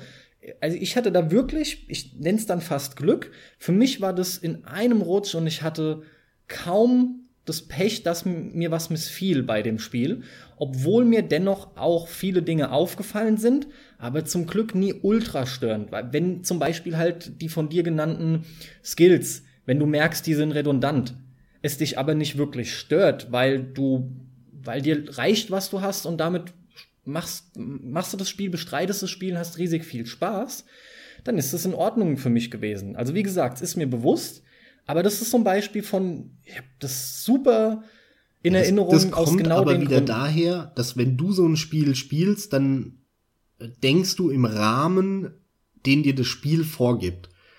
Und ich denk außerhalb des Rahmens. Daher kommt es, behaupte ich. Ich spiele ein Cyberpunk-Spiel, so, Spiel gespielt werden will, ja. Ja, das ist unser Unterschied ja. von der Herangehensweise. Ja gut, Und aber was hast du denn, also was, was denkst du denn? Ganz einfach, das ist völlig simpel. Ja. Das ist ein Cyberpunk-Spiel und ich spiele einen Cyborg. Was willst ja. du machen? Ich bin ein Cyborg, Alter. Okay, ich will durch Wände durchgucken, ich will hunderte von Metern hoch springen, ich will meine, meine Hand in Bohrer umwandeln können und durch die Wand durchbohren. All so ein Zeug will ich machen können. Ja, der ganze von dir genannte Kram geht doch. Nee, Du kannst bohren nicht, aber du kannst durch Wände durchschlagen. Da gibt's diese Takedowns. Du ja, kannst durch Wände Takedowns. durchgucken. Das ist doch die, das ist doch wieder scheiße umgesetzt. Ja, gut, ich, ich halt will, ich will an jeder Stelle, scheißegal wo, durch die Wand hauen können. Ich will nicht irgendwo warten ja, und wenn ich den Skill freigeschaltet habe, dann irgendwie leicht mal, wenn da einer langläuft und so das sind ja auch nur Sachen, die mir jetzt spontan durch den Kopf gehen. Ja, okay, Aber okay, ich, ich will ja auch dann überrascht werden vom Spiel. Ich will ja auch dann sagen, okay, hey, ihr habt jetzt drei Jahre lang so ein Spiel gemacht. Äh, ich habe jetzt 30 Sekunden darüber nachgedacht. jetzt erwarte ich auch, dass ihr mich überrascht mit Fähigkeiten. Ne? Und, und solche Sachen. Und das schaffen die null. Das gleiche Problem habe ich übrigens häufig auch bei, bei Rollenspielen, wenn es um Magie geht. Wo ich mir immer mhm. denke, Alter, ein Magier, was ist das Erste, woran du denkst bei Magier? Meteoritenschauer vom Himmel, fette Schneestürme mit, mit Blitzen, die, die da auf die Gegner einbrasseln. Mhm. Und, und dann sind die ersten drei Zauber, die du in dem Spiel bekommst, äh, deine Giftresistenz steigt für 20 Sekunden um 36 Punkte. Ja, ja. Und ich denke, sorry, nö, das interessiert mich von Anfang an nicht. Den, den beachte ich noch nicht mal so ein Zauber. Stinklangweilig. Und genau das Problem, genau in diese Falle ist Deus Ex getappt, was das System anging, weil du nur so einen Scheiß hattest konntest dann aufleveln, dass dein Schild für 30 Sekunden mehr Waffenschaden absorbiert hat. Wo ich denke, Alter, was ein langweiliger Scheißdreck. Ich will meinen mein Arm zur Schrotflinte machen oder was weiß ich was. Oder eine, eine Laserkanone aus meinen Augen rausschießen lassen, wenn ich ein Cyborg bin. Und nicht meine Schildresistenz für 20 Sekunden steigern. Und wenn ja, dann, dann, und wenn dann aber richtig cool, weißt du, wenn dann äh, starte ohne Schild und mach den Skill rein, den du dann leveln kannst, dass du ein Schild die ganze Zeit um dich rum hast und es mehr absorbiert. Mhm. Ne, so, so irgendwie in die Richtung kann man dann gehen, aber nicht so was, ja. äh, du kannst es dann aktivieren für 20 Sekunden. Das ist schon wieder so halbe Sachen, finde ich. Okay, das war jetzt noch mal cool. Ich dachte erst, da ist schon vorbei und dann hat das jetzt aber doch noch mal was gebracht, ja, dass ich das gesagt habe, dass ich da so durch bin und den Unterschied, den du jetzt noch mal rausgestellt hast zwischen uns, fand schon mal gut, ja. So, jetzt hat jeder von uns, wenn ich richtig gezählt habe und ich bin es jetzt nur noch mal überflogen, fünf genannt. Ist doch eigentlich eine sehr schöne Anzahl, Max, zehn Titel.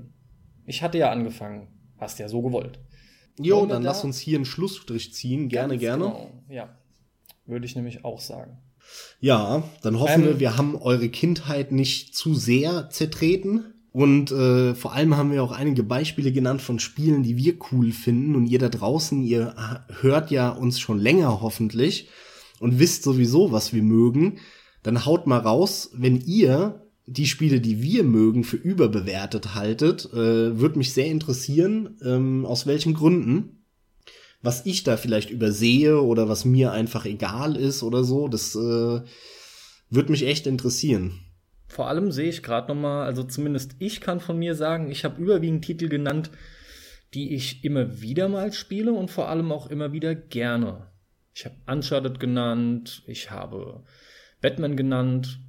Das sind alles äh, Titel, mit denen ich echt auch viel Spaß hatte auch David Cage nächste Ding, freue ich mich trotzdem drauf. Gucken, was draus wird. Absolut, ja. Überbewertet Halo, Halo, heißt ja nicht, dass wir die schlecht auch viel Spaß mit, ja. Sind zwei ja, Paar Schuhe. Ist jetzt gar nicht disclaimermäßig gemeint, sondern ich wollte nur noch mal Resümee ziehen und, und sehe halt, dass ich jetzt sogar mehr Titel genannt habe, mit denen ich durchaus viel Spaß habe. Aber Leute, die, wir haben echt ein Problem mit den Wertungen. Das auf jeden Fall, ja. Gut, dann haken wir das Thema jetzt zumindest erstmal ab bis dann, bis wir einen Teil 2 machen. Ihr ähm, könnt wirklich dazu beitragen, wenn wir noch mehr Titel nennen sollen. Ich habe hier noch etliche interessante, und das meine ich auch wirklich ernst. Hier sind viele überraschende noch. Ich musste jetzt einen vernünftigen ähm, Mittelweg gehen, indem ich Titel genannt habe, die jeder nennt, aber auch versucht habe, welche zu nennen, mit denen noch gefühlt kaum jemand um die Ecke kam. Ich habe hier aber noch einige, die sogar, glaube ich, sehr überraschen. Und zwar Einige würde ich sogar sagen, würden die meisten überraschen. Also ihr könnt dazu beitragen, indem ihr kommentiert, dass wir dann noch eine weitere Folge machen. Ja, dann tease doch mal einen an. Anteasen, also wirklich nennen jetzt. Ja gut, teasen wäre ja nur so ein, so, ein, so ein Sneak Peek oder was? Ja, einen nennen, den du da auf okay, das Liste ist, hast. Okay, pass auf, das wäre der nächste, den ich normalerweise auch nehmen wollte. Der Teaser ist dann vielleicht nicht schlecht. Es ist ein Super Mario Spiel. und es ist nicht Super Mario Sunshine. Alles Komm, das klar. ist doch ein ganz netter Teaser. Finde ich wirklich. Weil Auf jeden ja auch, Fall. Es sind viele und da weiß keiner, was kommt. Und gleichzeitig ist Sunshine einer, der aber eigentlich immer genommen wird. Und ich finde aber einen ganz anderen, der unheimlich gut ankommt, ankam, was auch immer. Wir lassen uns überraschen, die Zuhörer und ich, weil ich weiß es nämlich auch nicht. Richtig, weiß es auch nicht. Und vor allem freuen wir uns äh, über das Zuhören von euch, über die Kommentare, die Bewertungen bei iTunes und so weiter. Falls ihr das noch nicht gemacht habt, wäre cool, wenn ihr das macht. Und äh, nicht nur eine Bewertung auf iTunes, sondern ihr könnt jetzt auch bei, bei Patreon uns finden und da selbst entscheiden, wenn ihr uns geil findet, hey, was, was können wir denen vielleicht beitragen und, und danken für die Produktion der Podcasts ähm, da freuen wir uns über jeden Beitrag finanziell. Da könnt ihr einen Euro, 50 Cent, äh, 3 Euro, 3 Dollar, wie viel ihr für richtig haltet. Gibt's nicht ein Minimum, muss ich leider gerade einwenden. Gibt's nicht ein Minimum von einem Dollar, leider? Da, doch, doch, das kann sein. Ich glaube, es gibt ein Minimum von einem Dollar, ja. Ja, okay. Wir freuen uns über jeglichen Beitrag, über jeglichen monatlichen Beitrag und wir haben da auch so eine kleine Grenze eingebaut, wenn wir da irgendwann hoffentlich so schnell wie möglich es schaffen, dass wir da monatlich auf 30 Dollar kommen, dann werden wir für alle die, die uns unterstützen, eine Bonusfolge einmal im Monat aufnehmen. Über welches Thema, wie und über was, das müssen wir dann mal schauen. Da haben wir verschiedene Ideen. Wir können auch gerne mit euch dann im Diskurs oder in der Kommunikation das Ganze abstimmen, irgendwas machen, worauf ihr voll Bock habt. Also genau, da sind wir total genau. offen. Insofern von meiner Seite danke, danke für die Bewertung, für die Kommentare, fürs Zuhören vor allem und bis zum nächsten Mal. Leute, von mir wie immer viel Spaß beim Zocken, ist ja meine Standardansage zum Schluss. Von daher auch von mir vielen Dank. Adios, macht's gut. Tschüss.